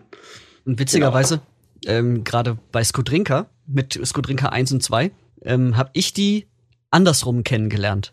Also bevor ich zur Saltatio gekommen bin. Also bei mir war, ich habe die äh, Skudrinka 1 und Skudrinka 2 war Gerade umgekehrt. genau umgekehrt, als, als es Mhm. bei Saltatio dann war. Das ist bis heute ein Mindfuck. Ich muss noch was anmerken zum Thema Stellar Splendens, weil du gesagt hattest, ja, das ist natürlich am Anfang auch erstmal schwierig, weil man im ersten Part das, das F hat und im zweiten das Fis. Ähm, das war mir in meinen Anfängen des Dudelsacks nicht bewusst, dass es ein F gibt, also dass es Gabelgriffe gibt. Ich habe alles immer mit einem Fis gespielt. Also auch wenn also wahrscheinlich, weil ich es nicht gut genug rausgehört habe von den CDs. Ich habe alle Melodien immer mit Fist gespielt, immer, immer dorisch, also nie reines Moll. Und ähm, das erste Mal wurde ich darauf aufmerksam gemacht, auf der Wartburg. Durch eine Respektschelle vom örtlichen Mittelalter äh, Blockwart. Ja, von, von einem Kollegen von Roman, als wir mit Spielwut auf einer Mucke waren auf der Wartburg, nämlich vom Lutz Steinhäuser. Und äh, der Lutz mir dann erklärt hat, ähm, wie der Knöterich funktioniert, weil wir den Knöterich da spielen wollten und sollten. Auch ein schönes Stück. Ja, gerade weil es natürlich sehr getragen ist und gerade am Anfang E, F, G, F, E hat. Sehr- sehr lange miteinander Sehr lange klingt. stehende Fisses dazwischen Über hatte. Fs. Ähm, was natürlich da sehr ins Gewicht gefallen ist, als das dann sehr unstimmig war. Fast so hat- schlimm wie ein durchgängiger Bordun, der nicht gestimmt ist. Ja, ja. Und äh, so habe ich dann das erste Mal von einem F erfahren. Ja. Ich stelle mir das gerade vor, wie ihr da dieses spielt und einer ist ein Halbton nebendran. Geil. Oh, schön. So ging es Ja. mir also so ging's mir auch, ähm, bevor ich äh, realisiert hatte, dass es eine halbgeschlossene Griffweise gibt und man damit auch, also auf der unteren Hand, äh, zwischen Dur und Moll wechselt. Ich habe dann auch jetzt bei Flöten dann zum Beispiel, nachdem ich dann das vom Dudelsack mit offener Griffweise gewohnt war, dann die Sachen mal auf der Flöte gespielt und habe da aber auch nicht gut genug gehört, äh, dass es nicht nicht stimmt, dass es dann immer ein, ein Cis war statt ein C. Auch Ja, ja, ja, das muss man ja beachten, wenn man jetzt mit der Blockflöte anfängt. So, es gibt ja die barocke Griffweise und die deutsche offene Griffweise. Da ist die deutsche offene natürlich zu empfehlen. Ähm, es gibt halt auch Hümmelchen mit barocker Griffweise, aber im Endeffekt ist, wenn man das Ziel hat, jetzt mittelalterlichen Dudelsack zu spielen, dann die, die offene Griffweise zu benutzen. Ja. Ich habe eine Idee. Also erstmal, liebe Leute, ich hoffe, ihr habt ein bisschen mitgeschrieben da draußen. Die Anfängerstücke, die euch jetzt die beiden äh, Dudelsack-Experten genannt haben. Ich habe eine Idee. Ich würde gerne was machen. Und zwar möchte ich gerne jetzt einen Aufruf starten an alle Leute da draußen, die sich berufen fühlen. Ja, Okay, falsch interpretiert. Du hast gesagt, du hast eine Idee. Ich dachte, es geht um Trinken. Alles klar. du hast direkt den Met in die Hand genommen. Es ist äh, jetzt 6.12 Uhr. Ähm, Zeit für ein Essen mit. Nein, das meinte ich noch nicht. Keine Sorge, wir gehen auch gleich noch in der Taverne. Aber ich wollte jetzt einen Aufruf starten an alle Leute da draußen, die sich äh, berufen fühlen, ihre musikalischen Errungenschaften mit uns zu teilen. Und zwar möchte ich Folgendes machen. Ich möchte, dass Leute von sich selbst ein Video posten, sei es auf Facebook oder Instagram oder wo auch immer. Die können auch ein YouTube-Video machen. wo sie ihr Lieblingsstück, entweder Mittelalterklassiker, es darf aber auch gerne ein Stück von uns sein, von Saltatio, irgendwas Neues, wo ihr die, die Melo kennt. Ich weiß, es gibt viele Fancovers, zum Beispiel von Loki mittlerweile. Irgend sowas. Ihr, liebe Leute da draußen, ihr entscheidet, was ihr spielen wollt. Macht ein Video von euch, postet das auf den sozialen Medien und dann verlinkt uns darin bitte. Schickt uns einen Link. Bei Instagram könnt ihr uns markieren, bei Facebook könnt ihr uns markieren und so weiter. Ihr müsst einfach möglich machen, dass wir das sehen. Ja. Eine Mail reicht da nicht, weil wir kriegen so viele Mails, da weiß man manchmal nicht, oh, wo gehen die alle unter? Ja. Am besten markieren. Ja, ihr könnt uns von mir aus auch einen YouTube-Link schicken, aber da können wir nicht garantieren, dass wir das auch sehen. Oder, Luzi, wollen wir uns diesmal anstrengen, dass wir alle Mails sehen, die wir kriegen? hm, hm. Ja, mal gucken. Okay. Ja, also, oder einen liebe Leute, speziellen Hashtag oder sowas geht auch. Was denken wir uns aus als Hashtag? Möp. Merp. Sehr gut. Und wir schreiben das bitte M, 3Ö, dann ein P. Großartig. Ja, also Hashtag Merp mit 3Ö, bitte. Läuft. Verlinkt uns auf dem Hashtag Merp. Macht eine Version, wie ihr euer Lieblingsstück spielt, selber. Sei es mit einer Flöte, äh, mit einem Dudelsack, von mir aus auch mit einer Nickelharper, einer Schalmei, auf einer Gitarre, was auch immer. Ihr spielt. Nur bitte keine Drehleier. Keine Dreh War ein Spaß. Eine Drehleier ist auch erlaubt, ja. Ich sag mal so, ein Drumset fällt jetzt raus, aber wenn mich einer überrascht und ein ähm, Drumset hat, auf dem er zehn Töne gestimmt hat und den Traubentritt spielt, ja, dann wäre wär ich echt massiv überrascht. Ja. Und aus allen Einsendungen, die wir kriegen, oder allen Verlinkungen in dem Fall, die wir kriegen, wählen wir drei aus und stellen die dann vor in einem eigenen Video, was wir machen auf unseren Kanälen. Das heißt, wir präsentieren euch, ja, wie ihr das so großartig macht. Ihr müsst nicht perfekt spielen. Ist völlig egal. Wir, wir wählen auch nicht jetzt die drei aus, wo wir sagen, ma, das waren die allerbesten. Da geht's auch einfach um, ja, das war cool gemacht. Oder hier, derjenige ist vielleicht noch am Anfang, aber das finden wir super, wie der sich reingehängt hat. Stellen wir auch vor. Irgendwie sowas, ja. Das würde ich gerne tun. Ich bin jetzt schon gespannt auf alles, was da kommt. Total. Weil ich glaube, da kommt einiges, was auch gut ist. Hoffe ich doch. Insgeheim hoffe ich ja auch ein bisschen, dass ich ähm, dadurch Druck ausüben kann auf meine Dudelsack-Spieler, dass die dann endlich mal wieder üben. Weil ich dann sage, hey, pass mal auf, wenn das nicht klappt, ja. Hier habe ich nämlich schon 34 Einsendungen gehabt von Loki, die spielen das gerade aus. Und du hast schon wieder dein Fiss gespielt, anstatt deine F. Oh Gott. Ähm, übrigens, jetzt am vergangenen Wochenende und auch die Woche davor, wir hatten ja drei Shows in Folge und die letzte war auch eine relativ kalte Show bei einem Hockrock MPS. Und da ist mir aufgefallen, jetzt im direkten Vergleich, wenn wir bei den Hockrock aktuell kein Feuer machen dürfen, weil es nicht genehmigt wurde oder was auch immer, da habt ihr mehr Probleme mit den Dudelsackstimmungen. Könnt ihr da vielleicht kurz drüber quatschen, was das überhaupt macht mit den Instrumenten, wenn wir zum Beispiel eher ein nasskaltes Konzert spielen oder eins an einem Mittag auf einem Festival, wo Sonne herrscht oder was passiert, wenn die Feuerschalen angehen bei einem Song, wie zum Beispiel Loki? Oder wenn bei einem nasskalten Wetter die Feuerschalen angehen. Ja, ganz dann, genau. Wenn sie an der Seite stehen. Ähm, Was macht das mit den Instrumenten? Was passiert dann? ich, Elsie, ich glaube, da bist du mehr im Thema. Ich, ich schrei immer nur und beschwer mich. Es gibt so gewisse Grundsätze, die man lernt, ähm, aber manche Sachen sind auch einfach von dem jeweiligen Instrument individuell abhängig, ähm, die man dann kennenlernt. Also Grundsatz ist bei Blasinstrumenten, wenn es kälter wird, gehen sie von der Stimmung her runter. Mhm. Wenn es warm wird, gehen sie hoch. Also genau entgegengesetzt zu Seiteninstrumenten. Das muss man halt beachten. Was Bis eine Problematik für sich ist schon wieder, ne? Genau, Ja. weil wir ja auch beides haben, ja. Genau, und bis zu einem gewissen Grad kann man das dann natürlich noch durch Nachstimmen beeinflussen, aber wir kamen auch schon so auf Weihnachtsmärkten an unsere Grenzen. Mhm. So, da irgendwann, oh, es klingelt. Egal. Hallo, ich, haben Sie einen Dudelsack? Ich würde gerne einen Dudelsack kaufen. Das ist wahrscheinlich die Post. Ähm, das muss man, ähm, ich wollte gerade sagen, ignorieren, weil ich jetzt noch bei der Klingel war. Nein, das darf man nicht ignorieren. Äh, Steht der, der Ben Stimmung. wieder da draußen, will auch. Der, der, Schon wieder? Der steht einfach überall. schlingelt sich einfach in jede Podcast-Folge rein. Wahrscheinlich. ähm, man, man muss äh, das, das Rohrblatt dann natürlich weiter reinstecken in den Dudelsack. Also dadurch stimme ich es dann wieder höher, wenn es jetzt zu tief ist. Durchs Rausziehen mache ich es tiefer. Aber irgendwo ist man dann natürlich an der Grenze, dass man das nicht weiter reinschieben oder rausziehen kann. Ja. Und ähm, man beeinflusst dadurch auch die Mensur, also die verschiedenen Töne, unterschiedlich stark. Also die oberen Töne verändern sich stärker beim Umstimmen als Ja. die unteren.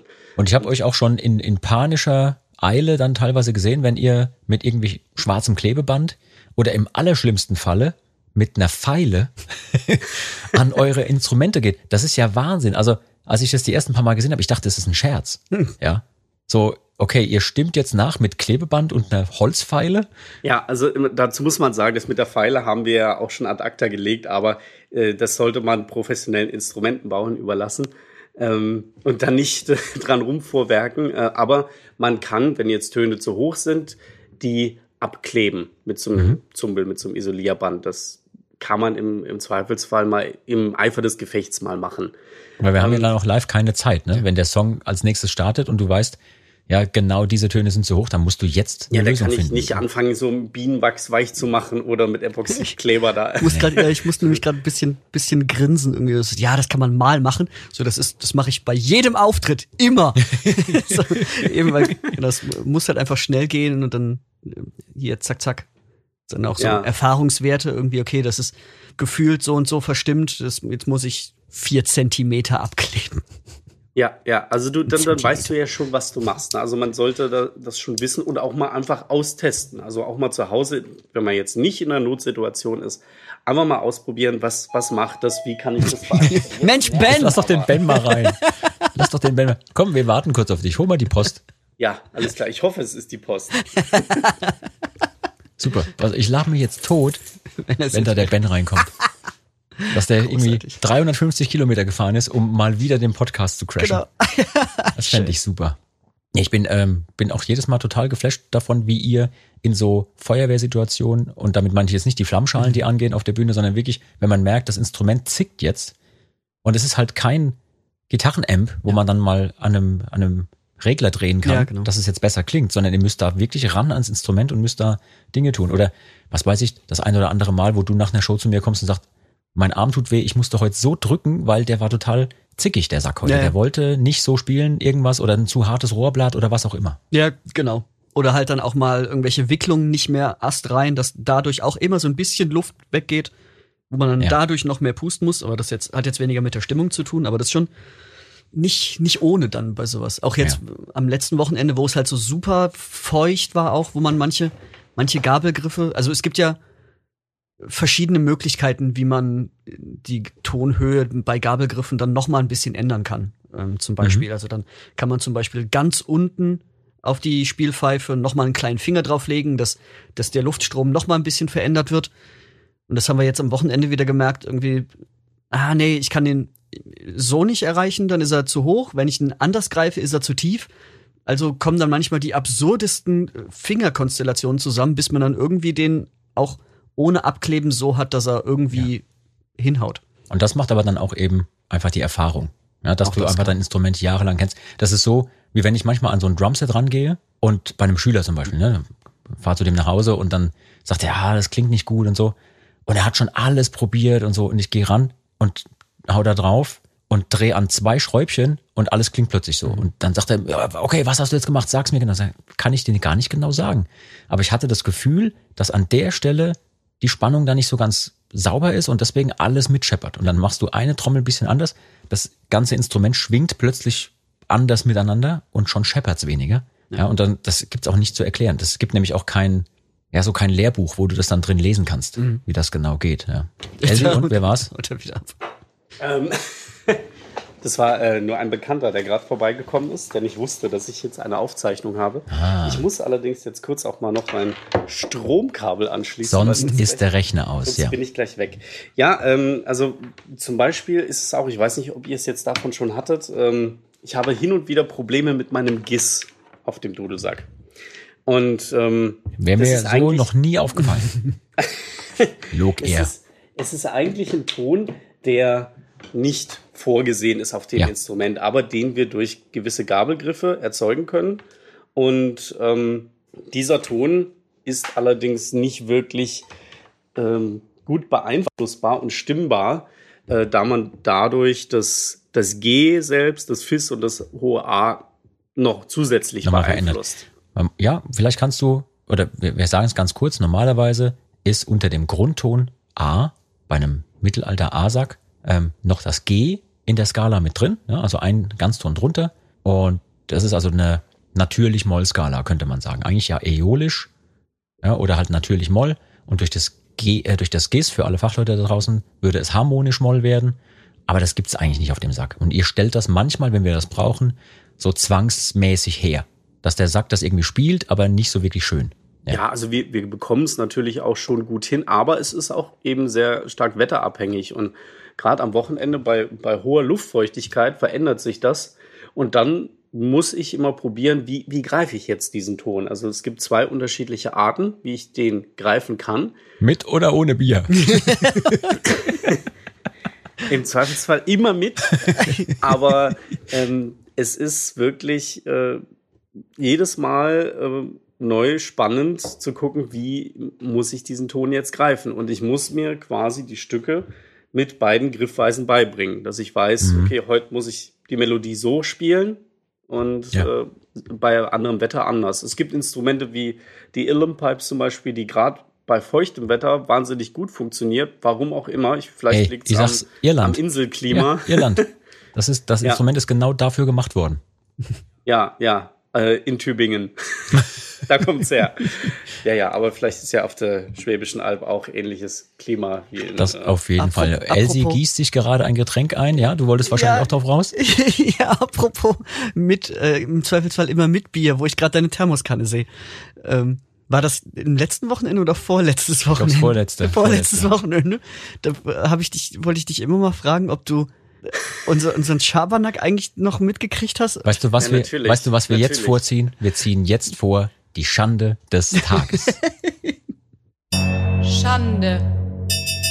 Schande. Ja. ja. erzähl kurz, Elsie, was ist passiert? Was, wie hast du gemerkt, dass Kollegen Schabernack mit dir getrieben haben? Ich habe mir am Abend vor ähm, dem Ausladen, also am Abend des letzten Konzerts eines Wochenendes noch so eine gemütliche Tasse Tee eingeschenkt in meine Thermoskanne und habe gemerkt, so, ah ja, da habe ich noch so ungefähr eine, anderthalb Tassen drin mhm. für morgen früh. Und es ist wirklich eine schöne Thermoskanne, ne? Edelstahl und sie sieht auch wirklich schön aus. Ja, ja. Hast du gut gekauft. So. Danke. Ja, ich bin dann am nächsten Morgen, als ich im Bus aufgestanden bin, der Bus fuhr noch, äh, bin ich aufgestanden, um meinen Morgentee zu trinken. Und ich bemerkte bereits beim Anheben der Thermoskanne, hm, irgendwie ist die schwerer als gestern Abend. Da ist da, da ist ja was drin. So, und dann habe ich die aufgemacht und dran gerochen. Und dann war mir klar, okay, hm, der gute Ayurveda-Tee mit, äh, mit Kakaobohnen und, und Ingwer, ähm, hat, hat sich vermehrt. Jetzt so ein leichtes Jackie Cola Aroma mit Zitrone und ähm, ja dementsprechend. Als wenn es nur äh, das gewesen wäre, Luzi. Erklär ihn mal auf. Das war ja nicht nur Jackie Cola, was wir da reingegossen haben. Ich wollte gerade sagen, das, also, was hat man denn noch alles da gefunden? Also hier der gute Rum, der Papa, wie hieß der? Der Don, Don Papa. Der Don, du hast Don Papa reingekippt. Du weißt, was es die war, Flasche kostet. Es war, ja, wir wollten dir was Gutes tun. Ja, wir haben gemerkt, du trinkst gern aus deiner, aus deiner Kanne. Ja, und haben wir gedacht, wir tun mal alles rein, was du magst, halt gleichzeitig. gleichzeitig. Das war vielleicht das Problem. Und irgendwie warst du auch einfach viel zu gesund unterwegs irgendwie mit, das, ich meine, das war ja jetzt auch vorhin noch ein Spaß mit ab 11.30 Uhr ist er nicht mehr ansprechbar. So, weil du bist ja ultra gesund unterwegs im Moment und da wollten wir einfach mal was Gutes tun. Ja. Und einfach alles reinkippen. Ich weiß leider nicht mehr genau, was es alles war, weil es war also wirklich spät, als wir uns entschieden haben, das zu machen. ja, ähm, ja aber der, spät, genau. der Don Papa war es, ich glaube, es war Jackie Cola. Nee, Bier hatten wir, glaube ich, nicht, aber. Nee, ähm, Bier war keins nee, drin, weil Bier tut ihm ja nicht gut. aber Tee haben wir dazu gemacht noch. Wir haben noch, wir haben noch zwei Teebeutel reingehängt. Ach, stimmt, das auch noch. Okay, ja. siehst du? Ja. Oh, ihr habt da noch was durchziehen lassen. Okay. Mhm. mhm. Und dann habe ich am nächsten Morgen auch gar nicht mehr drüber nachgedacht. Ich habe auch gar nicht mehr gefragt nicht. und total nee. vergessen. Da war ja noch, ich stell mal vor, der trinkt das am nächsten Morgen, kriegt's nicht mit und fährt dann im Auto und kriegt dann, und dann setzt er ein. Hm, gar nicht mal so ja, gefährlich. ungefährlich. Wir, ja. wir haben ja auch schon ganz andere Sachen erlebt, wo du im Auto angehalten wurdest und vielleicht nach Whisky gerochen hast, weil Dinge passiert sind mit deinen Haaren. Aber das werden wir jetzt nicht erzählen, das werden wir in einer anderen Folge mal erzählen. Ja, äh, also es wird eine andere Schande des Tages werden. Ich möchte aber auch noch eine kurze Schande des Tages erzählen, aber das mache ich erst, nachdem wir in der Taverne waren, damit die Spannung mal ein bisschen äh, offen bleibt. Ich möchte jetzt tatsächlich mit euch zur Feier des Tages in die Taverne gehen, denn ich gucke gerade auf die Uhr. Ja, es ist schon wieder Zeit. Ein kleines Mädchen. An die Taverne.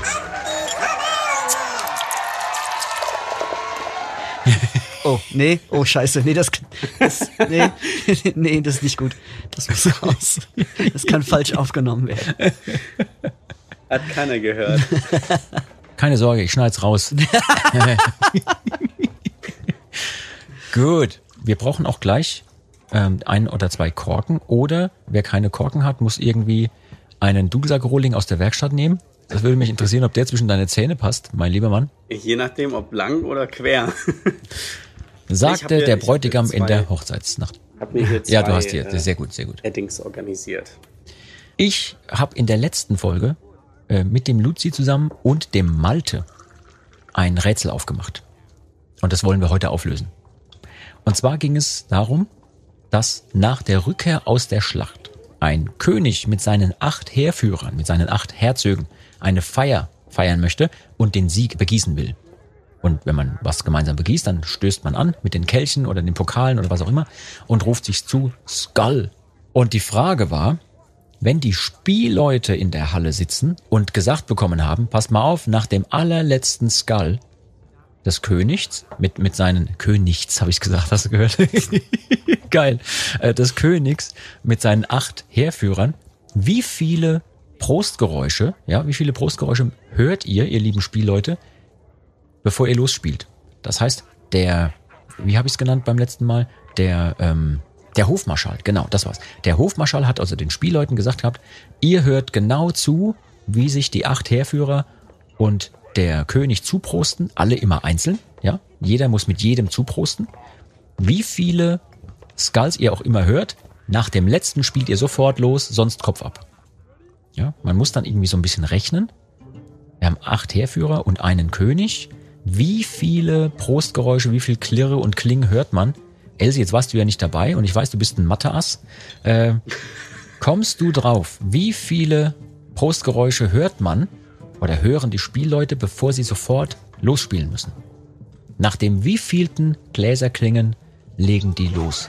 Bei insgesamt neun Personen. Ähm, Nochmal äh, Frage zum Verständnis. Ja. Prosten die äh, nur mit dem König? Jeder prostet oder, mit jedem. Äh, auch jeder mit jedem? Ja.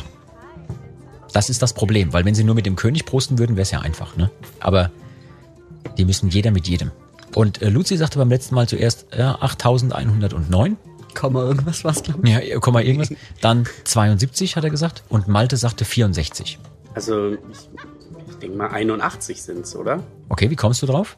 Ja, es sind, es sind neun Personen, die neunmal. Ähm, Machen sie ja aber nicht, ne? Weil sie nicht mit sich selbst auch noch anstoßen. achso, müssen stimmt, dann sind's, neunmal. äh, dann sind's acht. Ja, also neun mal acht. Zuerst hörst du also neun Gläserklingen, danach hörst du noch acht, weil einer ist schon durch. Stell dir mal vor, die würden sich alle in einer Reihe aufbauen. So kommen wir auf die Lösung. Ein, einer fängt an und prostet mit jedem. Das heißt, da hast du neun, neun Leute gehabt, sozusagen. Dann Ja. kommen acht, weil einer ist schon fertig. Dann kommen noch sieben. Dann kommen noch sechs, dann kommen noch fünf, dann kommen noch vier und so weiter. Neun plus acht plus und so weiter.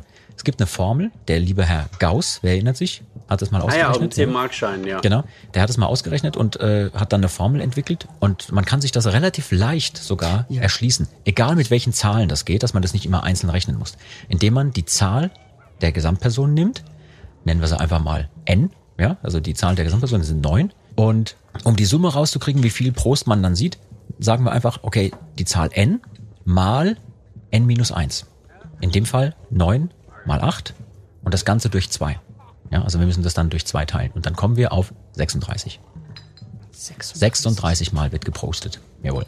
Ist Und ganz dann müssen klar, die ich Spielleute losspielen. Ich habe es auch nach, nach Gauss gelöst, nur halt mit Sehr der, gut. mit der äh, Gaußschen Unschärfe.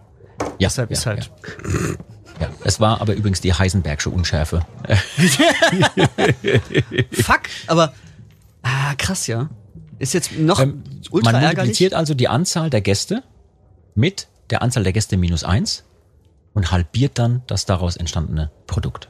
Ja. Jetzt hätten wir den Till gebraucht, weil Till hat ja Mathe studiert, Mathe und Sport, darf man sich gar nicht mehr vorstellen. Aber ja, das, so kommt man auf die Lösung. Und äh, war super interessant. Also manche Leute haben das auch rausgekriegt und äh, weiß ich nicht, ob die gegoogelt hatten oder was auch immer.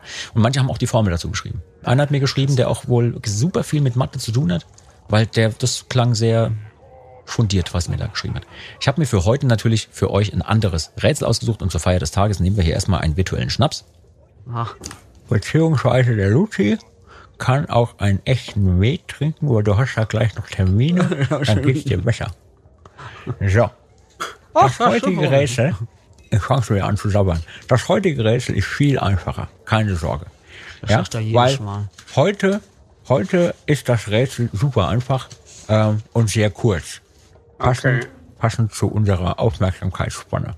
So, pass mal auf. ist ja schon los. Die Edelfrau Frenegunde erzählt ihrer Freundin, dass ihre Großmutter, also die Großmutter von Fredegunde, nur fünf Jahre älter ist als ihre Mutter und behauptet, das sei keine Lüge. Wir sind im Mittelalter, ne? Frenegunde erzählt ihrer Freundin, meine Großmutter ist nur fünf Jahre älter als meine Mutter. Wie ist das möglich? Hat nichts mit Mathe zu tun, keine Sorge. Ich schaue in zwei blasse, zeternde Gesichter. Aha, ich, ich vermute mal, dass es daran liegt, dass Ihr Großvater Ein Schwein war. ja, ja, bitte? Der Großvater? Äh, Sie aus der ersten Ehe bekommen hat und später nochmal geheiratet hat. Und dann eine jüngere Frau geheiratet hat. Das wäre in der Tat eine sehr gute Lösung. Die wäre auch dann richtig. Ich suche aber eine andere Lösung. Ah, Aber die merken wir schon mal. Das wäre eine mögliche Lösung, ja. Könnte man gelten lassen, ja. Wie könnte man es noch gelten lassen? Gibt noch zwei weitere Möglichkeiten. Dum. Aha. Ich lasse alles, ich lasse alle Pausen drin, ich schneide nichts raus. Du kannst ja die, Vier Jeff Minuten Pause. die Jeopardy-Melodie einblenden. Oder so Fahrstuhlmusik. Ja. ihr könnt für sowas die Jeopardy-Melodie mal einspielen. Auch ein Dudelsack. Dudel. Ja, Ja.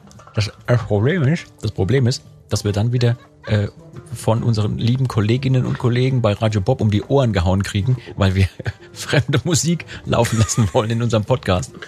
Und was ist mit der rechten Situation? Ja.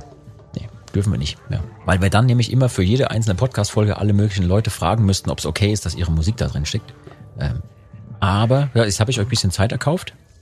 die Großmutter ist fünf Jahre älter als die Mutter. Ja, es gibt noch zwei mögliche Lösungen.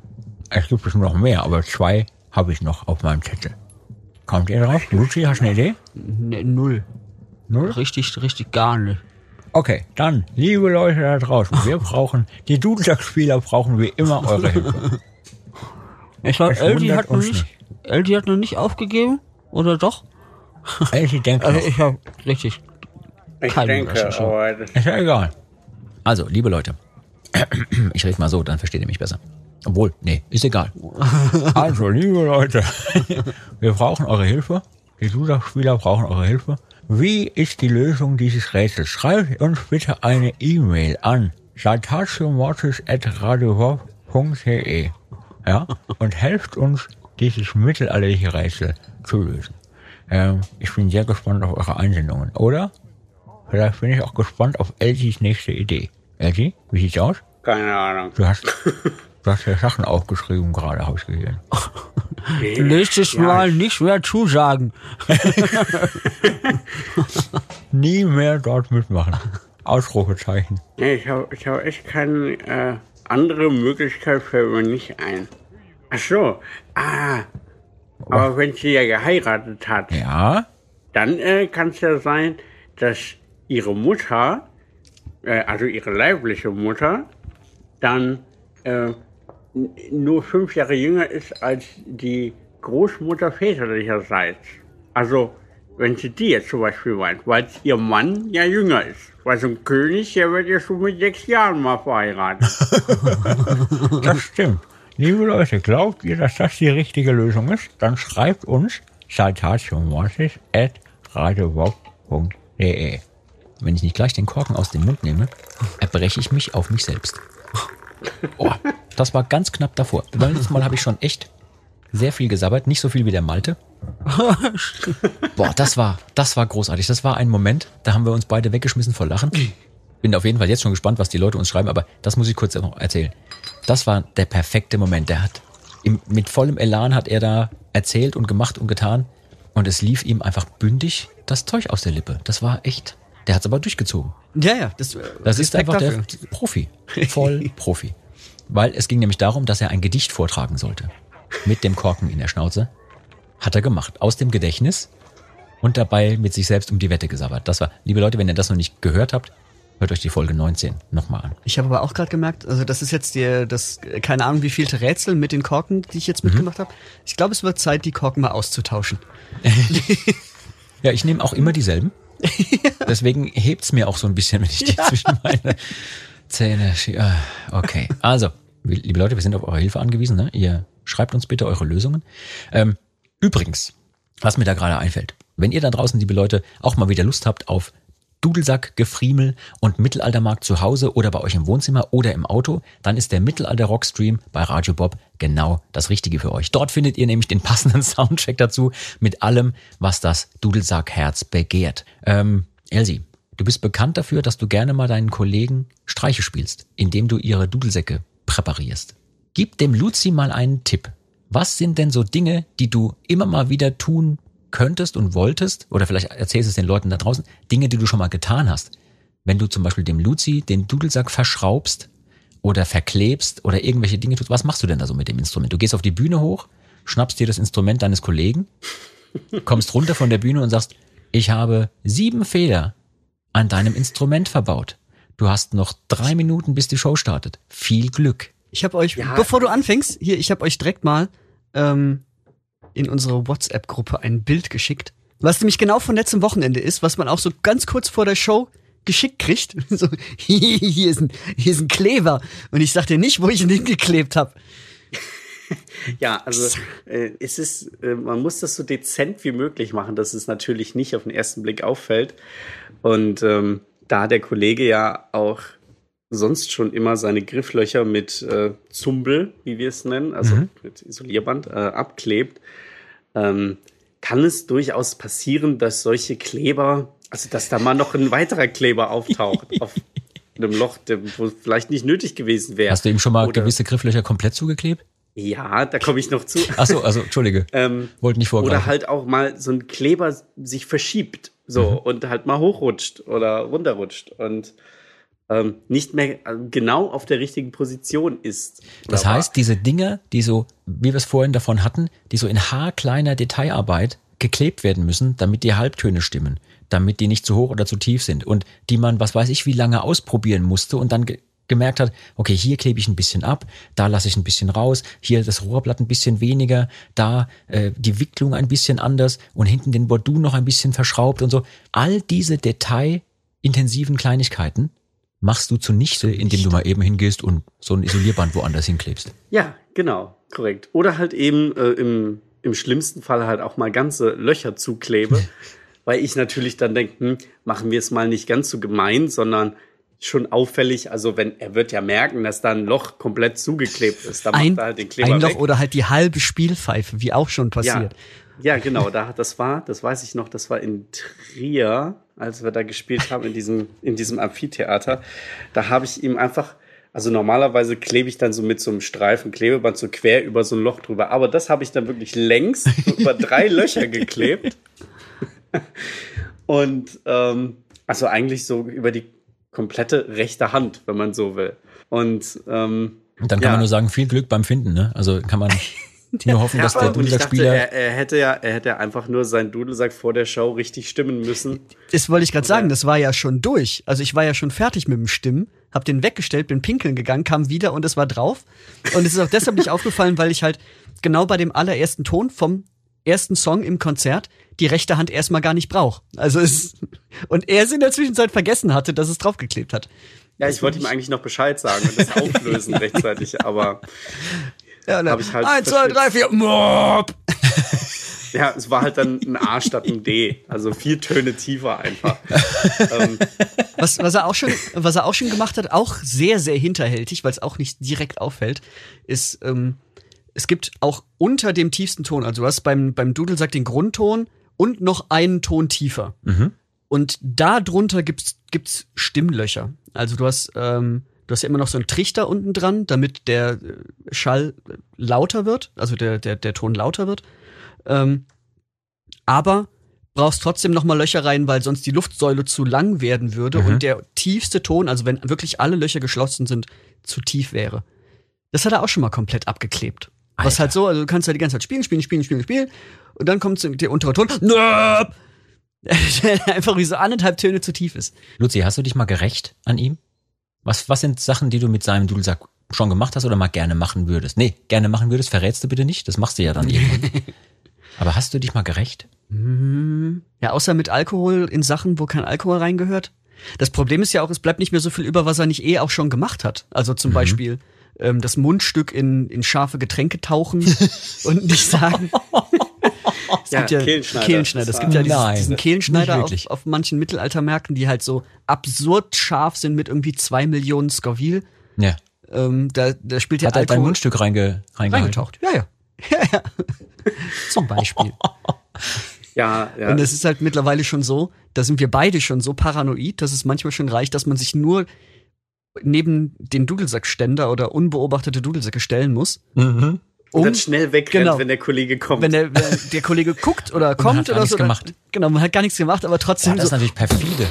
So, du denkst, okay, der hat mir wieder irgendwelche Streiche gebaut, schaust dein Instrument komplett krass an, überprüfst nochmal alles und er hat nichts angefasst. Genau. Nee, aber so, ja, so gerecht fällt mir jetzt nicht so wirklich was ein, außer, ja, nee, nee.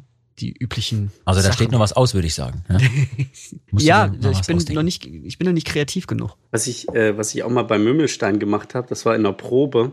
Der hatte in, eine Zeit lang auch so einen ähm, Dudelsack aus Gore-Tex, also statt aus Leder. Und da sind so Reißverschlüsse dran, Ja. so Taucherreißverschlüsse, dass man dann Trockensystem einbauen kann. Und ich habe diesen Reißverschluss einen Millimeter aufgemacht. Und er pumpt und pumpt und pustet und pustet. Und das Ding verliert Luft. Es, ich merke so durch die Kopfhörer, ich höre dieses Zischen. Er hat's nicht gehört. Dann habe ich gemeint, ja, überprüf doch mal deinen Reißverschluss, ob der richtig zu ist. Habe ich noch nie gemacht. Oh, Tatsache. Der so, Mümmel, ja. der Mümmel hört doch aber keine hohen Frequenzen mehr. Das kannst du dem doch nicht antun. ja, ich habe es ja dann auch schnell aufgelöst. Oh, okay, das war jetzt so großartig. Ich wollte noch eine Schande des Tages erzählen, aber die spare ich mir auf fürs nächste Mal. Ich schreibe mir das direkt auf, das erzähl äh, Super. Also das kann ich jetzt gerade nicht toppen. Großartig. Und beim nächsten Mal erzählen wir bitte auch die Geschichte des mittelalterlichen Schreitanzes. Oh, Beziehungsweise. Schreitanz heißt das eigentlich, aber Schreitanz könnte man auch verstehen. Boah, liebe Leute, wir haben richtig äh, Zeit auf der Uhr, merke ich gerade. Wir sind, ja. wir sind eigentlich am Ende angekommen und ich kann nur sagen, das war sehr kurzweilig. Ich hoffe für euch, liebe Leute da draußen auch, wenn ihr Feedback für uns habt, ja, könnt ihr eure Anregungen, aber auch natürlich Fragen und Kritik gerne an uns schicken, auch unter der Mailadresse saltatiomortis.radiobob.de. Wir hoffen, es hat euch gefallen. Ähm, wenn ihr uns bewerten könnt in euren Podcast-Apps, dann freuen wir uns, wenn ihr uns die volle Punktzahl gebt. Das hilft uns natürlich, den Podcast weiterzumachen. Ansonsten weint Luzi, wenn ihr uns keine volle Punktzahl gebt. Sagt gerne auch euren Freunden Bescheid und euren Verwandten und alles, die auch gerne vielleicht diesen Podcast hören wollen und sich so ein bisschen für Mittelalter und Mittelalterrock interessieren. Wenn ihr uns folgen wollt auf den sozialen Medien, könnt ihr uns auch anklicken und abonnieren auf Instagram, Facebook und so weiter und so fort. Einfach nach Saltatio Mortis suchen oder nach unseren Namen. Hier der Elsie, Lord Erm, Silbador. Willst du dir nicht noch einen zusätzlichen Account machen? Lord Erm.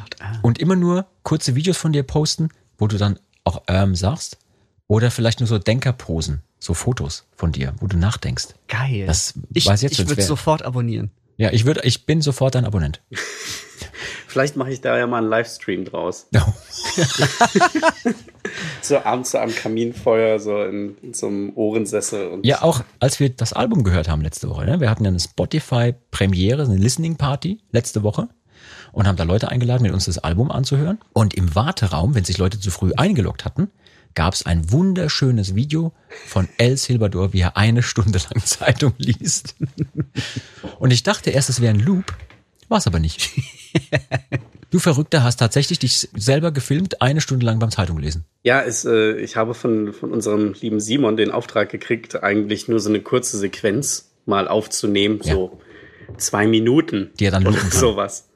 Ja, zwei bis fünf Minuten, dass er das äh, loopen kann. Und dann habe ich mich aber auf diese Couch gesetzt und dann habe ich wirklich angefangen, interessiert zu lesen und auch teilweise vorgelesen. Und das war dann so spannend, dass ich gar nicht gemerkt habe, wie schnell die Zeit rumging. Bin ein äh, sehr guter Meister im Prokrastinieren. Das, das, passiert äh, dann schon automatisch. Ja, schön, schön.